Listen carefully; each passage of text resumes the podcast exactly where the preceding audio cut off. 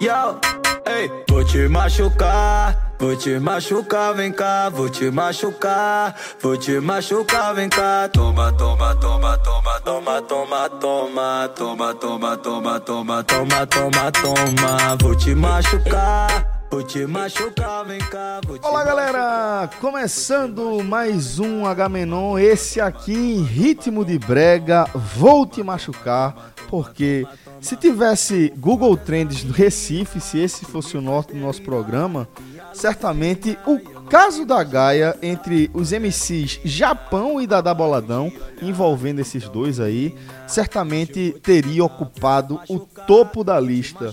É, pra gente falar sobre esse caso aqui, a gente tem um especialista, né? Então, eu não vou me meter aqui a tentar descrever o que aconteceu, apesar de ter sido alcançado, afinal de contas, Gaia é, ficou entre os trending topics do Brasil durante um bom tempo no, na- nos momentos que sucederam aí o evento. Então, Rafael Brasileiro, por favor, descreva pra gente é o que foi esse caso da Gaia. Não é lógico um negócio desse. Não tem nada a ver com isso, não. Pô. Mas tá, por favor. tá na sua área de cobertura. Por favor. Pera aí, pô. Você é setorista. Essa área aí foi, Setorista. foi de todo mundo. Ainda é Setorista. comigo, Não, mas você conhece, as- já conhecia os personagens anteriormente. Setorista do ego.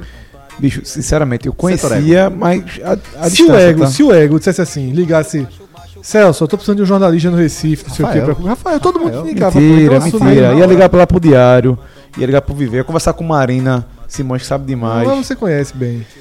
Enfim, tô- acho que todo mundo recebeu um grupo, algum grupo de WhatsApp é, na semana passada uma sequência de vídeos. Um cara no carro filmando, olha ali, olha ali. E quando tu vê, fecha o táxi. O cara chega, se assusta e filma dentro do carro. Dá, Encosta, boladão. encosta, ele desce falando, encosta, encosta, É. encosta o taxista, o pobre do taxista, minha nossa senhora. Virou celebridade taxista. Foi mesmo, foi. Foi. Onde passa, toma. É o taxista da Gaia, não sei o quê. Ou seja, Dada Boladão e Vitória Kelly, que é dançarina de Troinha e, e namorada de MC Japão dentro do carro. Ex-namorada, no caso agora, né? Ex-namorada, né? Porque disse que tava. Aí, ó. A Ele prova. gritando, Vitória Dadá, Vitória Dadá aí no carro. Aí, ó.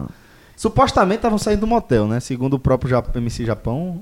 Foi. Ele disse que estavam saindo do motel um táxi, pediu pra encostar, né? E logo depois, Dada e Vitória foram a público também explicar que não, eles tinham gravado um videoclipe da, da música que você começou escutando o programa, né? Vou, de, vou, de vou te machucar, já tá no ar. E foi ia ser uma relação estritamente profissional. Só que aí terminou que a casa caiu até pra Dada também, né? Que a mulher dele, até onde eu sei, também largou o cara. Acreditou na, na história, na versão e mandou postar. Tava grávida, inclusive, né? Tava não, tá, né? Tá assim. Quando. É, tá grávida. Você quer dizer que quando no momento da notícia, No né? momento da E notícia. segue. Mas seguiu grávida. Pois é.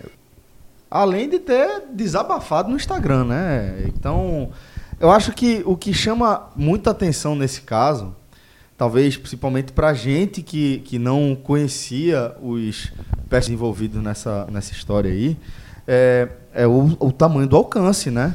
É quando, quando fura a bolha, quando chega ao nosso alcance, a gente é inserido em outra bolha, no caso, e fica e toma conhecimento do tamanho daquele negócio. A gente está falando aí de é, pessoas com milhões de seguidores em suas contas. E né? olha que existe uma grande brincadeira, que acho que existe em várias cidades, não é só aqui, né? De que Recife é um ovo, né? Aham. Inclusive que Recife, a partir dessa brincadeira de que Recife é um ovo, diz que no Recife todas as pessoas já se beijaram, né? Se fizer um raio de, de seis de... De separação, né? Seis de separação, seis graus de separação, todas as pessoas...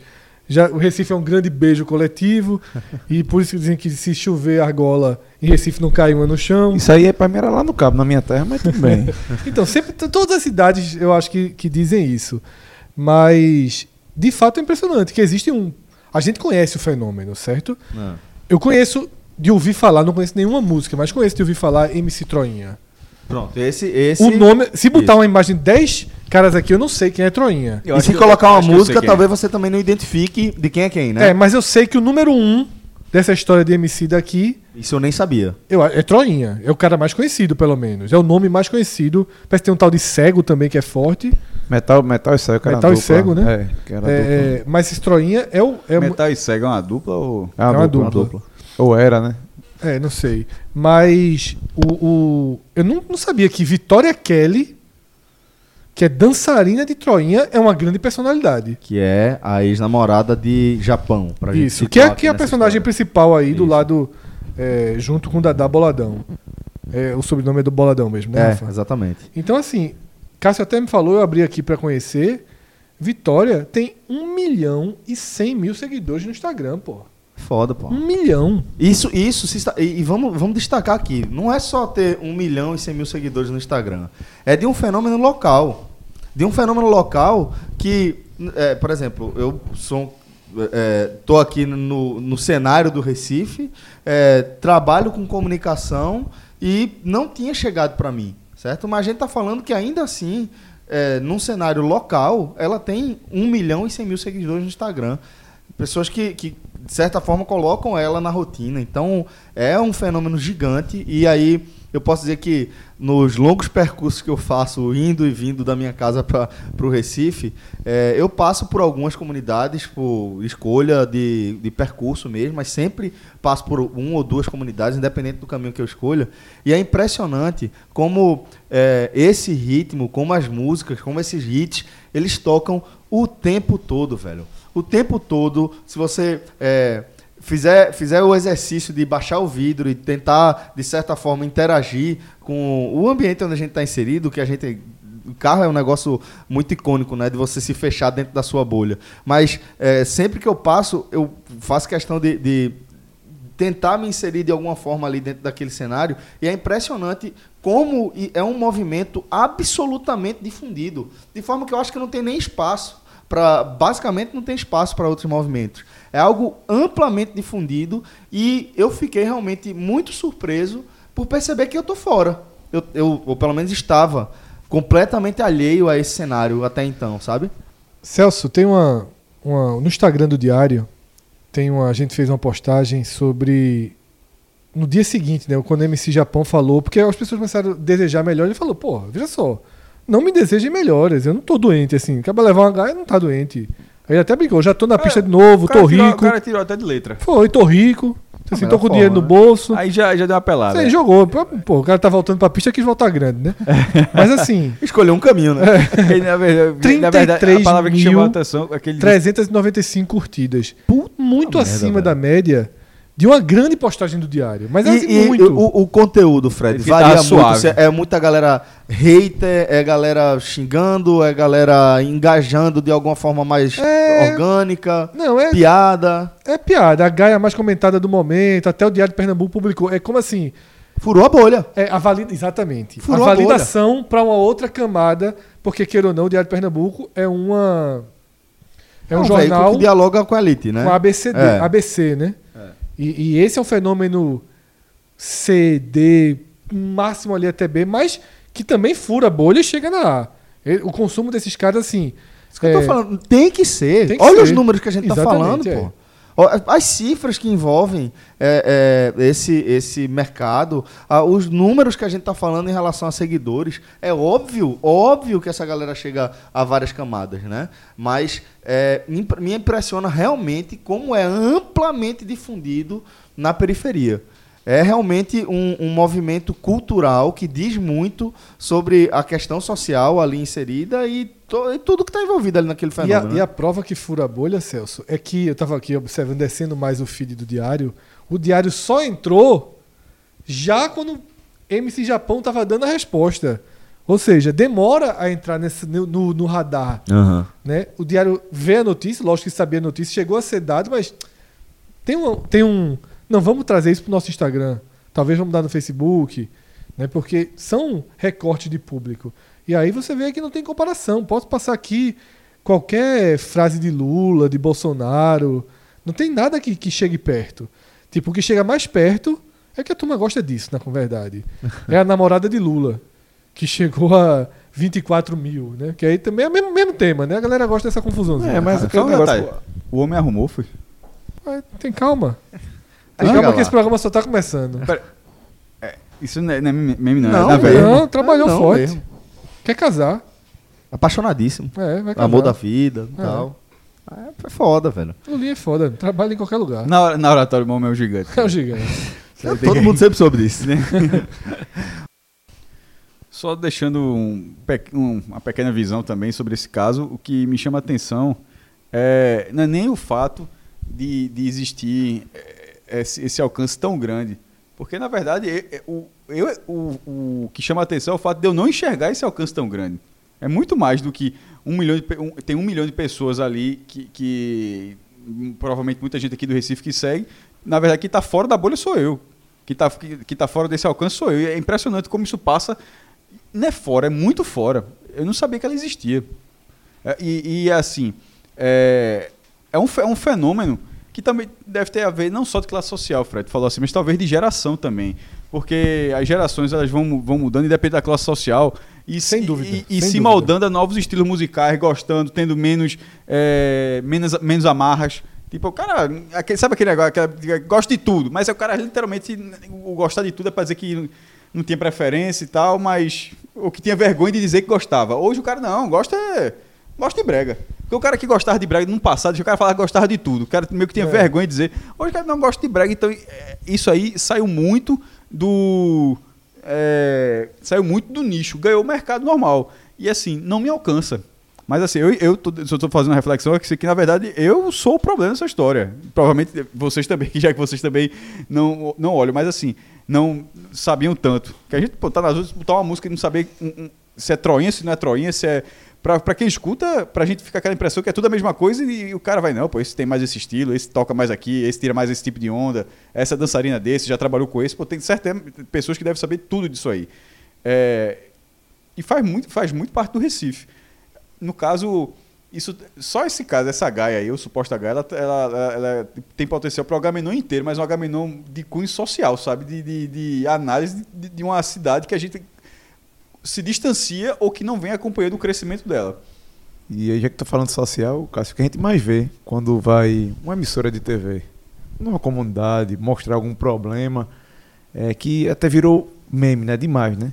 É, os meninos dançando passinho atrás, é, alguém querendo aparecer, mas essa do passinho meio, meio cara- caracterizou até porque depois a gente tem que lembrar que aqui no Recife, a Globo, antes da final do, do Pernambucano, eh, chamou dois MCs, eles fizeram músicas de náutico e de esporte e até tirando onda com o adversário. E Para que aquilo fosse feito, inclusive a Globo, ela deu, ela deu uma liberdade inacreditável, porque Não, as letras chegam a ser, entre aspas, ofensivas.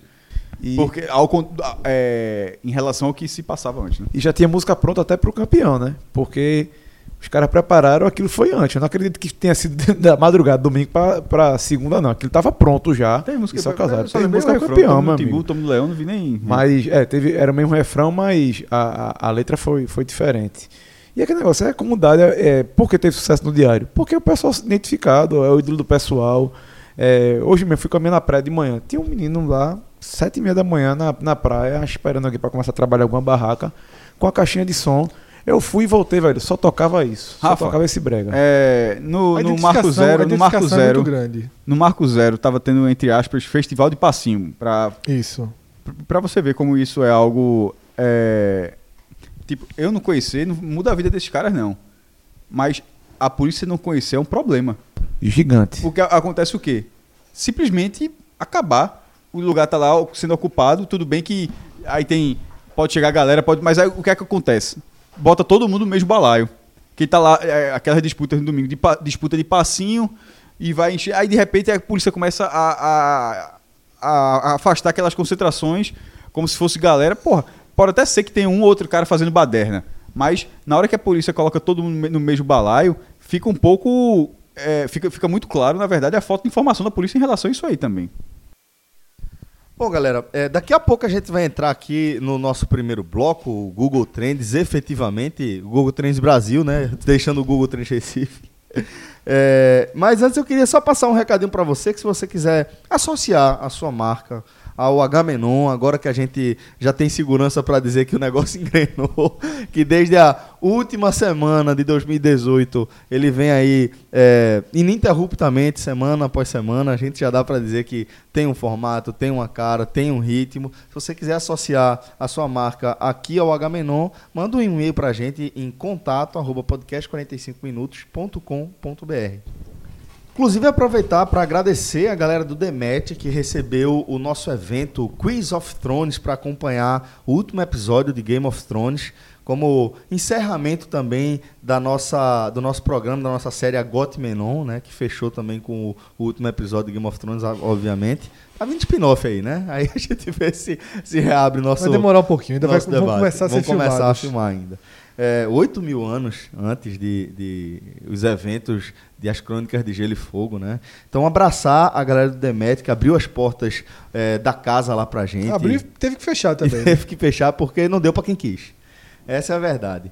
É, o quiz premiado deu porra, muito certo. Então aqui a gente já aproveita para mais uma vez agradecer a parceria de sempre do Village Porto de Galinhas, da Arte Rec, que vai oferecer aí um par de ingressos para o show de Titãs, né? Que ofereceu, no caso, um par de ingressos para o show de Titãs acústico. Galera do Vai também, que deu seis meses de- de é, mensalidade para você conhecer o aplicativo e se apaixonar pelo aplicativo. Galera da de placa também, que fez é, placas é, temáticas. E foi tão bem recebido, Celso, que já está cogitando criar esse braço Tem que criar, pô. de placa pop, Tem que criar, tem que criar. de placa menor. Meteu de placa menor aqui é grande, viu? fica, fica gigante. E por fim, agradecer também a Heineken por mais uma vez é, associar a marca ao projeto 45 Minutos e já abrir a porta para uma nova ação aí, né, Fred? Gostaram do quiz, né? A turma gostou do quiz. Fica esperto. Fica Vai, esperto. vai. A gente só vai dizer isso. A turma da Heineken gostou dessa história de quiz. E em breve teremos novidades. Mas de verdade, galera, muito, muito, muito obrigado a todos vocês que acompanharam a Got Menon, que nos incentivaram, né? Nos estimularam a continuar falando, que eh, nos deram eh, eh, aquela injeção na autoestima pra combater aquela galera que de dentro tava dizendo que não ia dar certo, que tava Tá tirando onda da barrado. nossa cara. Tá, tá barrado né? até do Agamenon. Mas, velho, eu fiquei. Eu, eu, eu, eu confesso que eu me senti órfão, tão órfão do Agote Menon quanto eu me senti E órfão tem, de muita Game gente, of Thrones. e tem muita gente pedindo, né, que a gente volte aí pra alguma outra série. E Vamos abrir aí uma- É, um debate, né, pra ver onde é que a gente pode ir. Tem Black Mirror que a gente acompanha, tem é, Mas essas- Westworld. Essas entravam no próprio Agamenon, né? O potencial de virar o agote de ser o programinha é difícil. Game Vamos of pensar, Thrones, vamos foi- pensar. Game of Thrones botou muita lenha, viu? Tem número. A gente vai falar A gente de vai novo de Game of voltar disso por hoje. aqui. Tá, por enquanto, a gente tem nome antes de ter o programa. Tipo, o Westmenon é um programa não muito bom. Espetacular. Só acho difícil o programa. Mirrorcast também. Mirrorcast.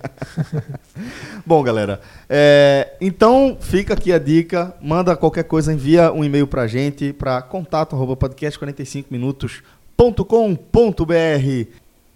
Vinhetinha Google Trends aí.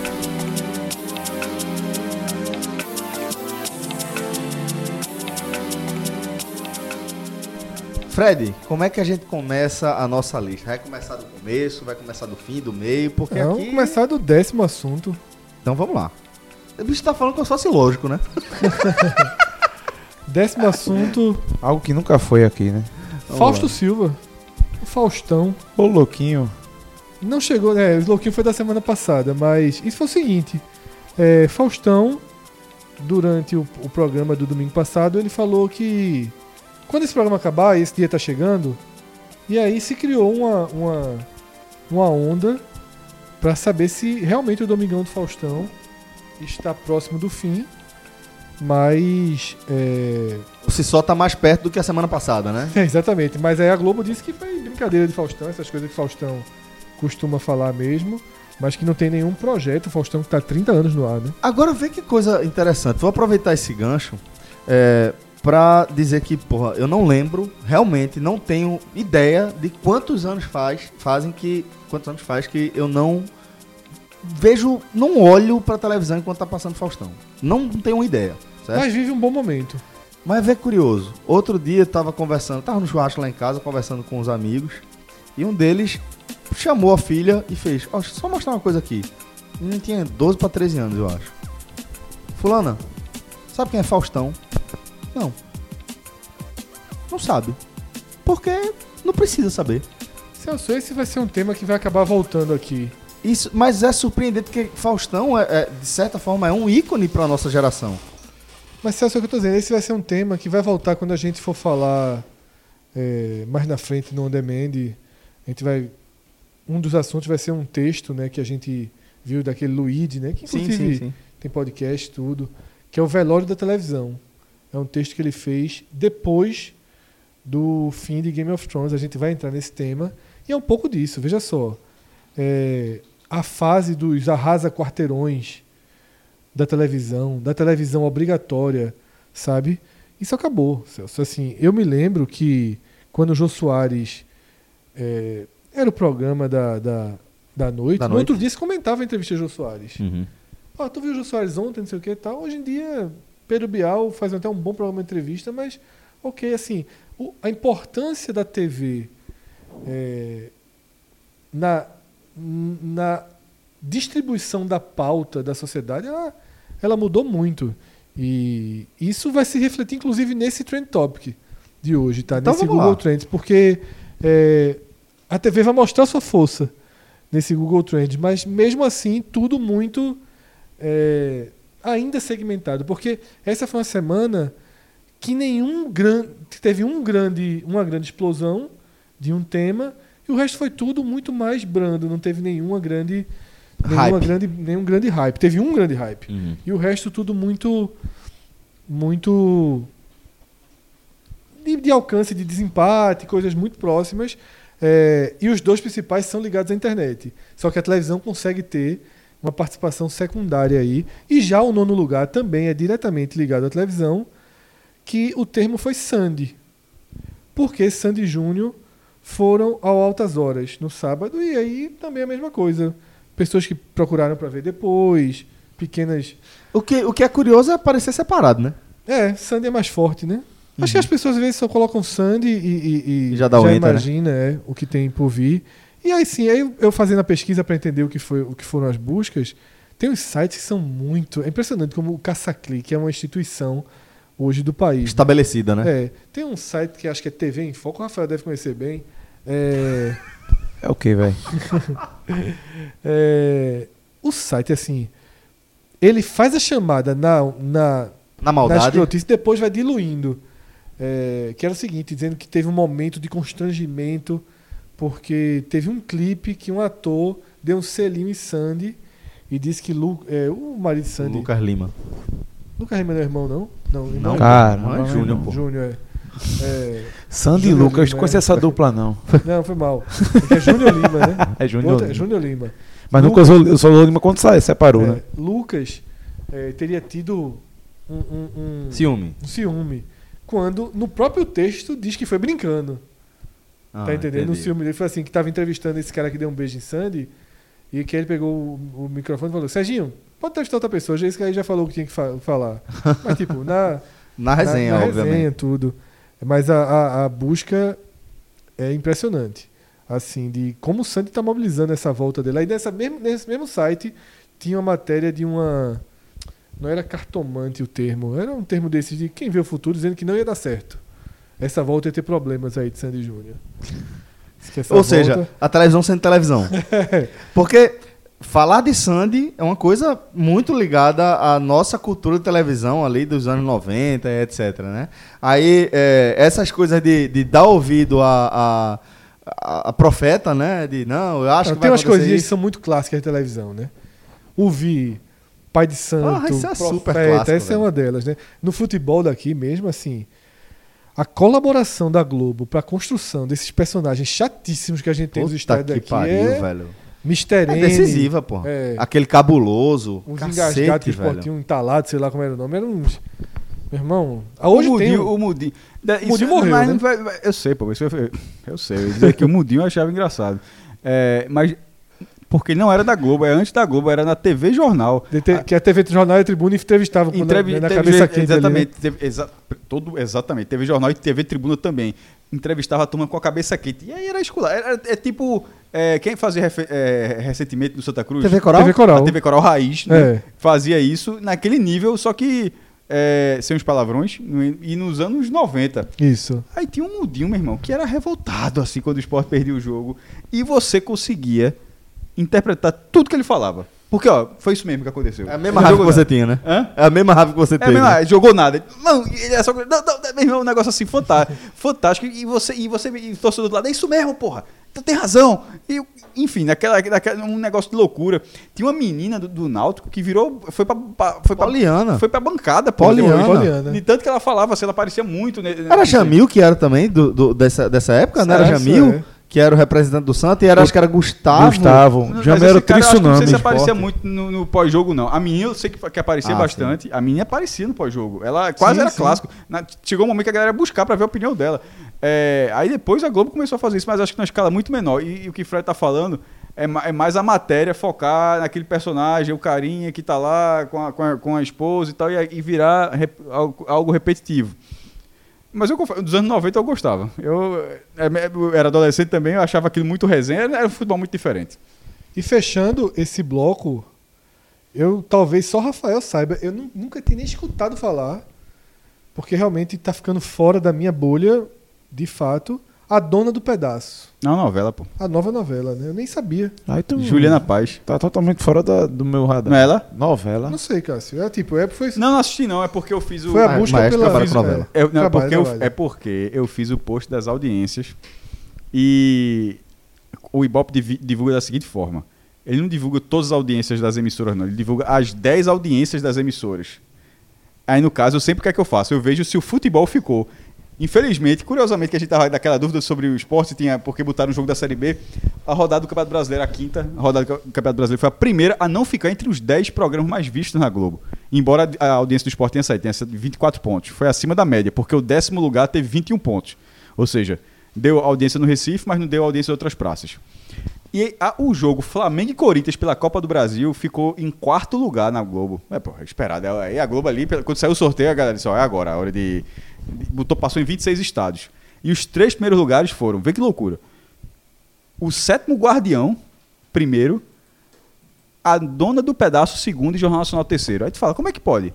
Porque agora a, a novela, ela não, ela não começa na segunda... Não mudou agora. É, não, parece que mudou. começa durante a semana. Né? É. Tipo, na verdade, dois, dois lugares, eles têm uma faixa, porque a novela das nove ela acabou durante a semana e ficou na mesma semana. As duas novelas da nove, o final de um e o início de outra, ficaram em primeiro lugar com 30 pontos.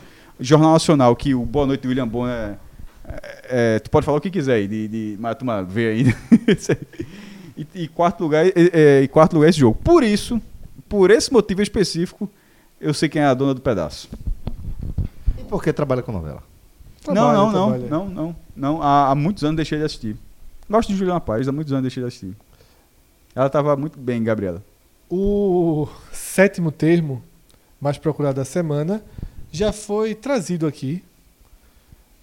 É, no início, na abertura, já foi falado que é a namorada de Lula. Sei que era Gaia. A socióloga Rosângela da Silva gerou uma, uma, uma onda de buscas muito grande né, no, nas redes sociais, porque, primeiro, Lula está preso e, e todos tentaram entender como Lula, de preso, Primeiro, seria possível. Sim, Lula. lo- logicamente. Lula, na conversa dele, como a gente já falou aqui, Lula é um monstro. até o carcereiro tá, tá, Tá- sob tá risco. sob risco. É, O Instagram de Lula, hein? Nervoso, hein? total. Nervosíssimo. Nervosíssimo. É, então, é, Lula conheceu Rosângela na- nas caravanas pelo país que ele fez. E desde então está apaixonado e quer se casar, né? Pois é, é...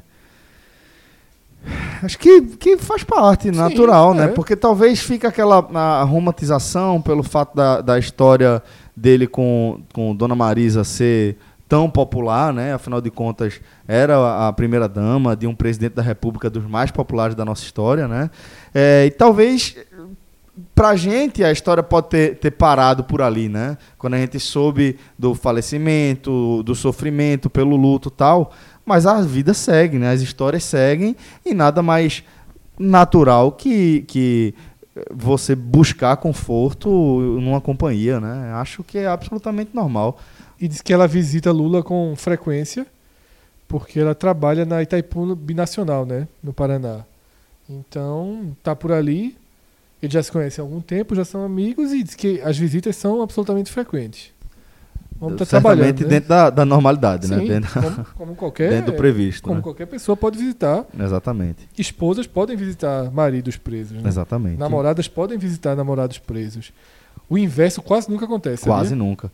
Inclusive, acho que eu já comentei, eu já comentei aqui que a família de Sofia, o pai dela tem, tem uma casa na, na ilha de Tamaracá, na Praia do Sossego, e a gente sempre passa ali em frente à Barreto Campelo, né? Dia de domingo é dia de visita, normalmente é quando a gente volta, e é, é absolutamente padrão só ter mulheres e crianças, sabe? Dificilmente você vai ver algum homem quando vê, normalmente é pai, né?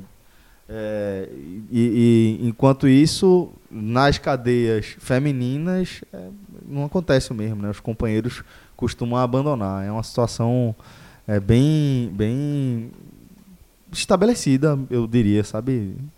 Infelizmente, inclusive. E ela tem em torno de 40 anos. Bastante nova, né? E o sexto termo, Fred? O sexto termo, é, inclusive até nos marcaram, porque foi um termo que teve uma, uma ascensão absoluta e, algum, e a ponto de que outros que analistas da internet fizeram. é, aconteceu matéria sobre essa ascensão da busca pelos fuzis T4. A do- da, da dúvida sobre é, a nova legislação É, sobre Bolsonaro porte liberou de um arma, né? decreto e de, de, a Taurus sinalizou que Fabricante esse, brasileiro. isso, que esse decreto é, autorizaria as pessoas a terem um fuzil em casa.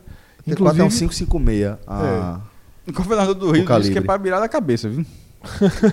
o Foi? Itza, né?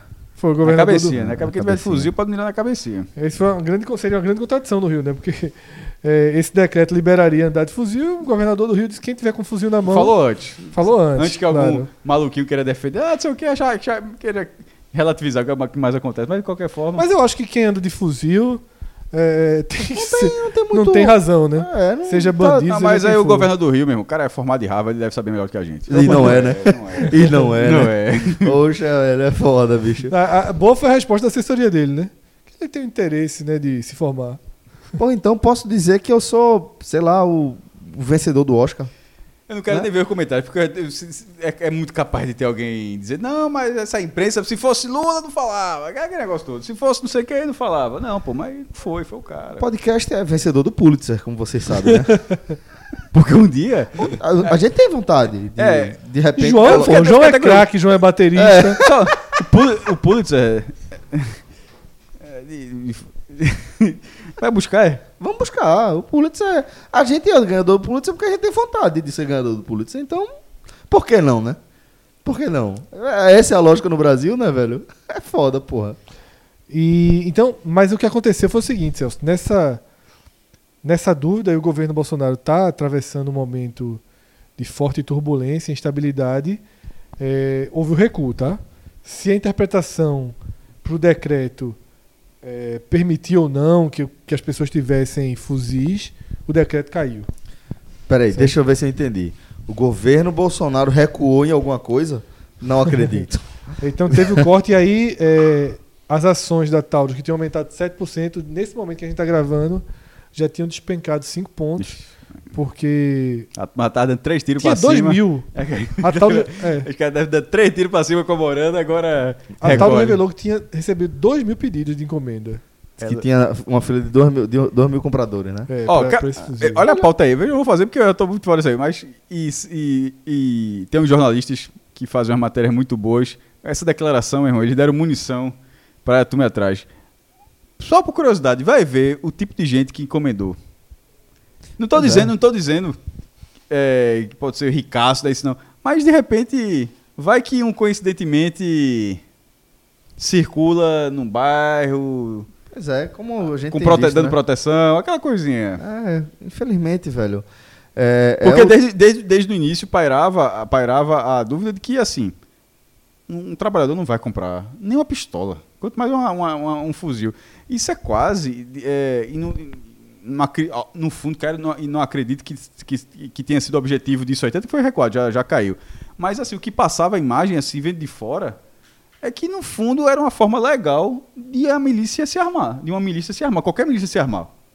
Isso. Porque você passava a dar um poder legal de o cara ter o direito a um fuzil. Exato. Aí o cara tem um fuzil e o cara tá oferecendo seguro. Pô, aquele cara tem um fuzil, é legal. Pô, é, é quase uma, uma, uma oficialização branda, branca de- de- de- dessa, dessa, dessa história.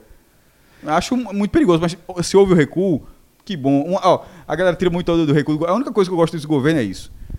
que ele recua, porque faz tanta merda que pelo, pelo menos recua. Porque, fo- fo- porque É, seria fo- muito pior Seria muito recuar. pior não recuar de nenhuma merda que faz. Mas pelo menos recua. Pois é. É, é um governo que vive crise, né? Vive uma. Recuar sempre é uma merda, mas que, se, a merda, se a merda for grande, Celso, que pelo menos recue.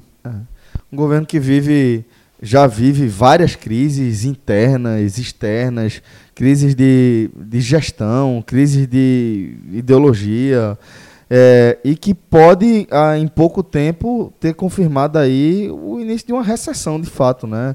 Do ponto de vista técnico. A gente já teve uma redução de PIB pelo primeiro trimestre, e tiver pelo segundo trimestre, já entra dentro do conceito técnico do que é uma recessão, e aí... é, muito da sustentabilidade que o governo Bolsonaro teve para se eleger, que era a questão da economia, do liberalismo, de destravar muita coisa, começa a cair por terra.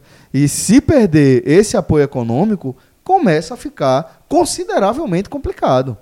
Né? Porque você já está vendo aí, está contrariando um grupo econômico que a gente sabe que investe pesado, que é, é, é, em apoio e etc., que é o grupo de, de- do segmento armamentista, de, de venda de armas e etc., e munição, e sofrer um impacto econômico desse, desvalorização de suas ações, certamente vai rolar pressão. Não, é, o governo está sendo nesse momento muito bombardeado de todos os lados, né? Isso. E é um grupo, e é um grupo que historicamente é um grupo frágil politicamente, né? Não tem essa força para Não sustentar tem capilaridade. para sustentar toda essa essa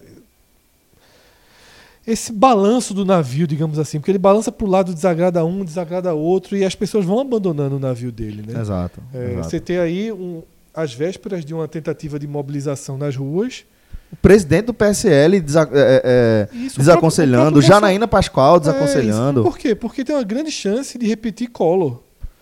Né? Um, dos, um, dos golpe, um, dos, um dos golpes finais no governo Collor foi quando ele pediu para quem apoiasse ele vestir verde e amarelo e as pessoas é, colocaram oposto, né? bandeiras pretas nas portas das suas casas tal. Então foi uma resposta muito ruim. Então, E depois onde de, já se viu, velho? Um governo chamar pra uma manifestação, pô. É, depois de uma, de uma manifestação dos estudantes, né, que foi justamente na semana passada muito forte, os apoiadores de Bolsonaro começaram. Na verdade, não foi o governo, foram os próprios apoiadores que iniciaram esse movimento. Só que há um risco muito grande de ser um movimento esvaziado. E aí, se for esvaziado. Aí ele perde capital político. Ele dizer, quer poder de é, negociação com, a, com o Congresso. Imagina aquele helicópterozinho ali, ó, na Globo News, tá, tá, tá, tá, tá, tá, tá, tá e um quarteirão, meio quarteirão, aquele é. vazio.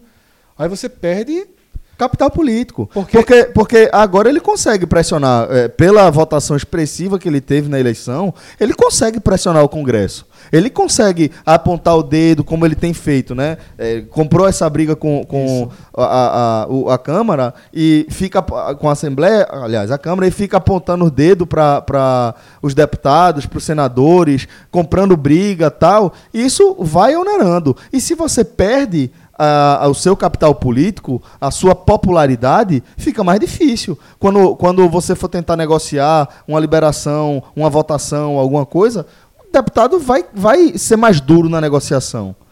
E lembrando que negociação nesse sentido não é nada ilegal ou imoral como se tenta plantar. Né? O que se rotular de, de velha política e dizer que eh, negociar liberação de emendas para um deputado do interior querer levar eh, água para algum lugar tal, isso é política. É assim que o nosso sistema político funciona. Né? Então, é, saindo de Bolsonaro e descendo mais uma, ou subindo mais uma posição nos rankings, nos rankings da semana, um caso de fake news, um suposto vídeo da atriz Larissa Manoela, que eu também não conheço, mesmo vendo a foto aqui eu não, não a É conheço. uma atriz que era mirim, agora deve ser adolescente. Ah, então é isso mesmo, Da- ela lembra uma criança, é.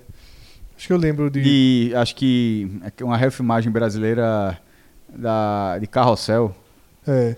E aí passou a circular um vídeo dela é, com cenas íntimas, esses vídeos de sempre, porém não é ela. Ela pelo menos garante que não é ela.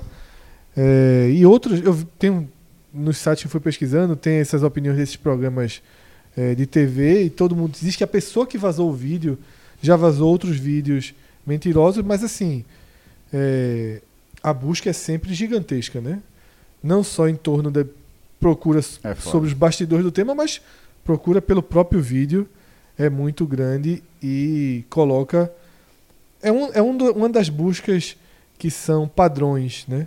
Desse nosso Google Trends é justamente o fake news. Quase sempre tem um fake news que leva aí muita gente ao Google para seja para saber a veracidade, seja para tentar ver, para multiplicar, são são mil intenções aí que trazem tantas pessoas até essas buscas.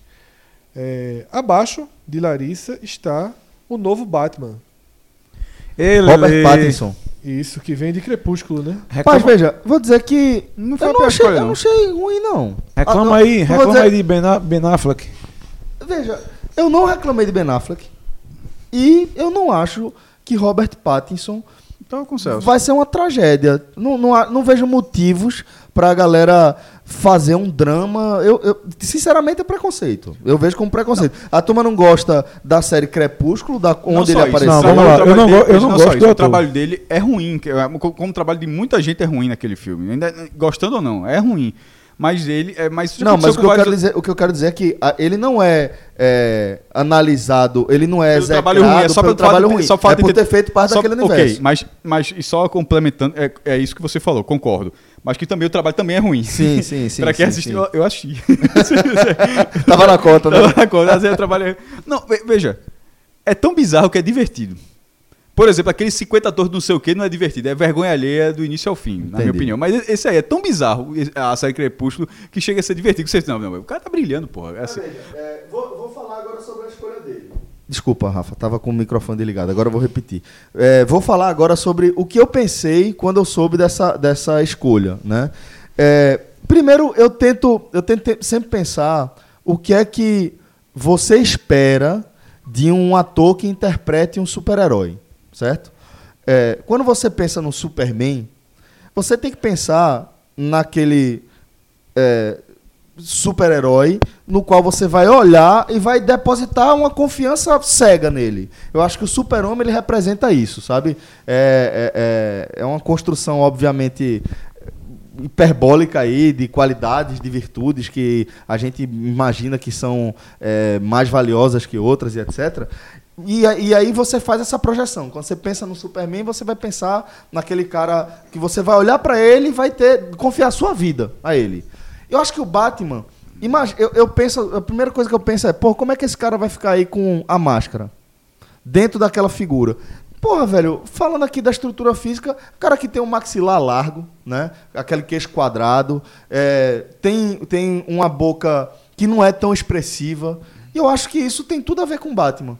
Eu acho, e- e eu acho que ele tem capacidade técnica suficiente, eu acho que ele consegue atuar bem o suficiente para interpretar Ba- o Batman não personagem. é o Batman não é uma, uma figura é, carismática. Veja Não só. é, não ve- é. Antes que você veja, ele é popular. Todo eu Isso. gosto do Batman, né, é diferente. Cara, cara, o Superman tem uma, é uma figura- Homem-Aranha. O Homem-Aranha é Homem-Aranha, carismático. completamente o, o, carismático. O Batman é um cara completamente inflex, é, introspectivo. Muito. A- a- e, quando, e sobretudo quando ele tá com, com como é, Bruce Wayne, onde é uma figura completa que ele tem que passar essa figura, ser um bilionário, um cara que desdenha das coisas, ser é, que não gera empatia, que é justamente para ser o contrário, embora o de Nolan, mas você vê que era no- nos bastidores que ele agia, mas que publicamente é o cara que entra com cinco modelos, que Isso. compra o restaurante todo para tirar uma pessoa, ou seja, o cara que é aquela, aquela figura Naquele universo daquele- foi assim mesmo. Naquele universo.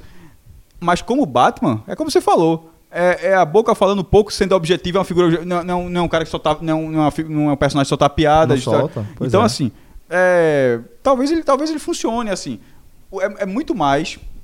Um, a minha preocupação é muito mais com o roteiro do que com o ator. Comigo também. Comigo também. Quando eu vi Robert Pattinson, eu falei, ok. Não me ok, tranquilo. Veja só, os, os Batman. Significa, primeiro de tudo, que tá tendo algum investimento, porque É, você tá contratando um ator popular. Michael Keaton, meu irmão. O cara, é então, o cara é baixinho, se eu não me engano. É. É, veja, Um dos grandes Batman do, do cinema. o primeiro, né? o- do, do cinema, o primeiro, tem né, da televisão, um mas e o primeiro, dois, né? Batman 1 e Batman Retorno. É, Batman Re- Retorno. Returns. É, é, é, Que aqui foi o retorno, né? É, exatamente. É, mas o nome é do jeito que você falou. É, é como se fosse Batman Retorna, É, né? não é que não é Batman The Return. Né? É. É, o que acontece? Ele foi criticado, assim, tem, tem crítica assim, pô, Michael Keaton tinha a cara maior, mas, assim, não, mas foi, foi- ele funcionou. Aí de- o, o seguinte foi Val Kilmer. Foi quando começou a dar errado, né? Aí- Val Kilmer, George Clooney, aí, aí né? teve George Clooney, mas, mas veja o que é, mas acho que George Clooney não deu errado pro George Clooney, é isso que eu tô querendo falar. O que é que deu errado? Deu errado, a galera botou um Armadura. galera botou um mamilo, a galera botou um mamilo no- na armadura do Batman, tinha bate-cartão, Bate cartão, porra. velho, pagar, é. assim, tá, tá ligado, porra. Porra, então, bizarro. assim, o filme, o filme é uma merda. Não é, não é George, Clooney- George Clooney, eu, eu- acho bom ator. O pior que eu gosto daquele Sem filme. dúvida, Não, ele é, mas ele, ele, ele, ele é bom, anos depois ele envelheceu bem, porque ele envelheceu como uma comédia. Isso, Ele não, ele, ele não envelheceu Sim, como não, filme. não, não, não falando de George, tô falando do filme. Eu, Eu tô, gosto. não, mas eu estou falando do filme mesmo, me Sim. referi ao filme. Eu quis dizer, eu quis dizer que o filme é, é, que é não dá pra Robert- você botar ele do lado da prateleira de Nolan. Não, ele, tá em outra não, Veja só, veja só, veja ele, só. envelheceu, ele envelheceu como um filme de, ele, como um filme de, de comédia, é. É, ok, mas vamos lá. Eu acho que a gente tá falando, até colocar na prateleira de Nolan, é, lógico que ele tá falando do Batman, mas é complicado colocar pra mim qualquer filme de único herói, tá? Um, um- só um único herói, do lado desse Batman. Pra mim, a obra-prima de super-herói é, é esse Batman de Nolan. Então, que é um- É, é que é aquele filme, Celso, que tá passando em qualquer telecine, HBO, que for, tiver passando, eu paro tudo E é uma trilogia, Aranha. na verdade. Tem isso, veja. É uma trilogia, foi o único que chegou pro terceiro filme, né? É, Michael Keaton faz os dois, Val Kilmer faz o Batman Eternamente, depois George Clooney faz Batman e Robin, aí para um tempão e volta nessa trilogia. Aí vai entrar Robert Pattinson agora, ou seja, funcionou dentro do universo bem nosso, de realidade, onde não, não, existe, não existe a figura do superpoder ali. Tudo tem uma questão técnica, ou é uma tecnologia avançada como aquela nave dele, que- mas não existe... é, Bane não voa. é, não tem. Ele é, ele é- ele é forte. A- aquela máscara dele não é pra ele tomar bomba, pra ele ficar um. Como é o, inclusive o Bane de Batman, é um, um cara que só fica resmungando, a figura. E, e o outro é que um. Ele, mais ele- perto, ele é- o que a gente vai ver são as técnicas de Ra's al Ghul, alguma coisa então, nesse mas, sentido, mas né? tudo se trata como técnica, é isso que eu tô falando. Ninguém tem super, superpoderes. E o Bane, por exemplo, é uma coisa de sobrevivência. Ele, ele trata ali como que ele tinha um problema de respiração. a- Na, daquele, da prisão que ele ficou. E foi aquele universo que se criou. E, e- e não teve nenhum derivado tipo.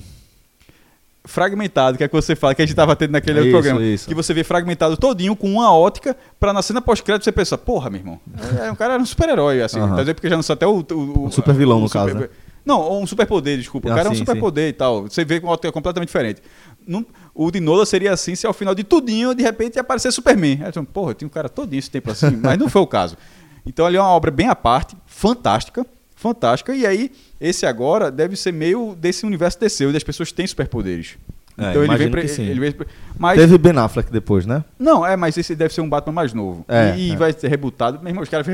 A DC tá. não Eles tentaram, mas não tá rolando o, o, O universo o expandido, DC né? universo ainda não. É. Mas de qualquer forma, a gente tava. a é, o trend é sobre a escolha de Patson. De. Muita gente odiou. é, não, não tiro direito, mas não me ofendeu, não. Acho que tem potencial pra ser um. Também acho, Um bom Batman. também o acho. Omelete fez uma lista aqui de quatro filmes que dariam Respaldo. é, respaldo para ele ser Batman. The Rover, A Caçada, 2014. São filmes mais densos, né? É, mais sérios, né? Cosmópolis, que eu assisti, filme inclusive de David Cronenberg. Interessante o filme, que ele, ele é um milionário, né? E o filme é todo dentro da limusine dele. Porra. Ele sai pra, pra cortar o cabelo no barbeiro. E aí o trânsito da cidade. Ele não sai da, da limusine esse filme, ele resolvendo coisas de mercado de ação. Um filme interessante. David Cronenberg é um diretor que, que eu gosto muito. Aí tem mais um filme chamado Bellamy. Bellamy, não sei como é. Porque é separado é Bellamy, não sei. O Sedutor, o codinome do filme. E Z, Cidade Perdida. Desses aí eu realmente só assisti o. O Cosmópolis, que é um bom filme. É um filme interessante, tem uma tensão, tem uma tensão boa. E como eu te falei, né, de um de uma direção que eu gosto muito, que é a direção de David Cronenberg. Eu acho que é só isso mesmo, Fred. Eu acho que o que resume é que. Primeiro, sempre vai haver uma rejeição a qualquer escalação de elenco de super-herói, principalmente os mais populares. A galera sempre vai é, ficar receosa do, do desempenho, pela, pela proximidade e afinidade que cada pessoa tem com o personagem e do medo que ela tem que uma te- interpretação ruim é, acabe arranhando a imagem de um personagem pelo qual ela tem carinho, pelo qual ela, ela nutre até uma história de repente, né? Mas eu acho que, que boa parte dos apupos que a gente tá vendo aí é a gente vai enxergar a origem no preconceito mesmo, de você olhar assim e falar, porra, isso é aquele cara de Crepúsculo, aquela série bosta, não sei o quê, de menina, de mulher, Isso, é. Não, pô, até porque o meio nerd, o meio geek é um meio onde o machismo ainda encontra muita resistência, sabe? É, é, aliás, o, o machismo é muito presente, sabe? É, apesar de a gente estar vendo algumas quebras, principalmente com meninas fazendo streaming de, de jogo em altíssimo nível. é, mas ainda é um meio muito, muito resistente e eu acho que a gente vai encontrar justificativa para tanta, tanta raiva, tanta rejeição aí ao nome de Pattinson em preconceito mesmo. Por sinal, bingo, né? Apupos. Apupos. Eu, eu sei o que é apupo, mas. O ok. Bingo é foda. Ah, vamos lá. É, terceiro lugar, Certo. Carlinhos Maia. Já sei. Casamento. Por sinal, teve. Fala, termina. Não, um casamento dele, ele casou. É, por sinal, assim, teve transmissão, viu? Se eu não me engano, foi pelo Exatamente, Instagram. Mais de 3 milhões de pessoas. Explica aí quem é, milhões? Rafa. Carlos Maia é um humorista. É uma história até bem legal dele do, do Instagram, que ele diz que passou um tempo olhando os outros Instagrams, assim, ele via o que tinha mais legal, porque ele queria ter o Instagram perfeito. E é um cara que tem um engajamento muito grande. É, ele é de Alagoas, não é isso? Alagoas. E. Vai ser, é Alagoas.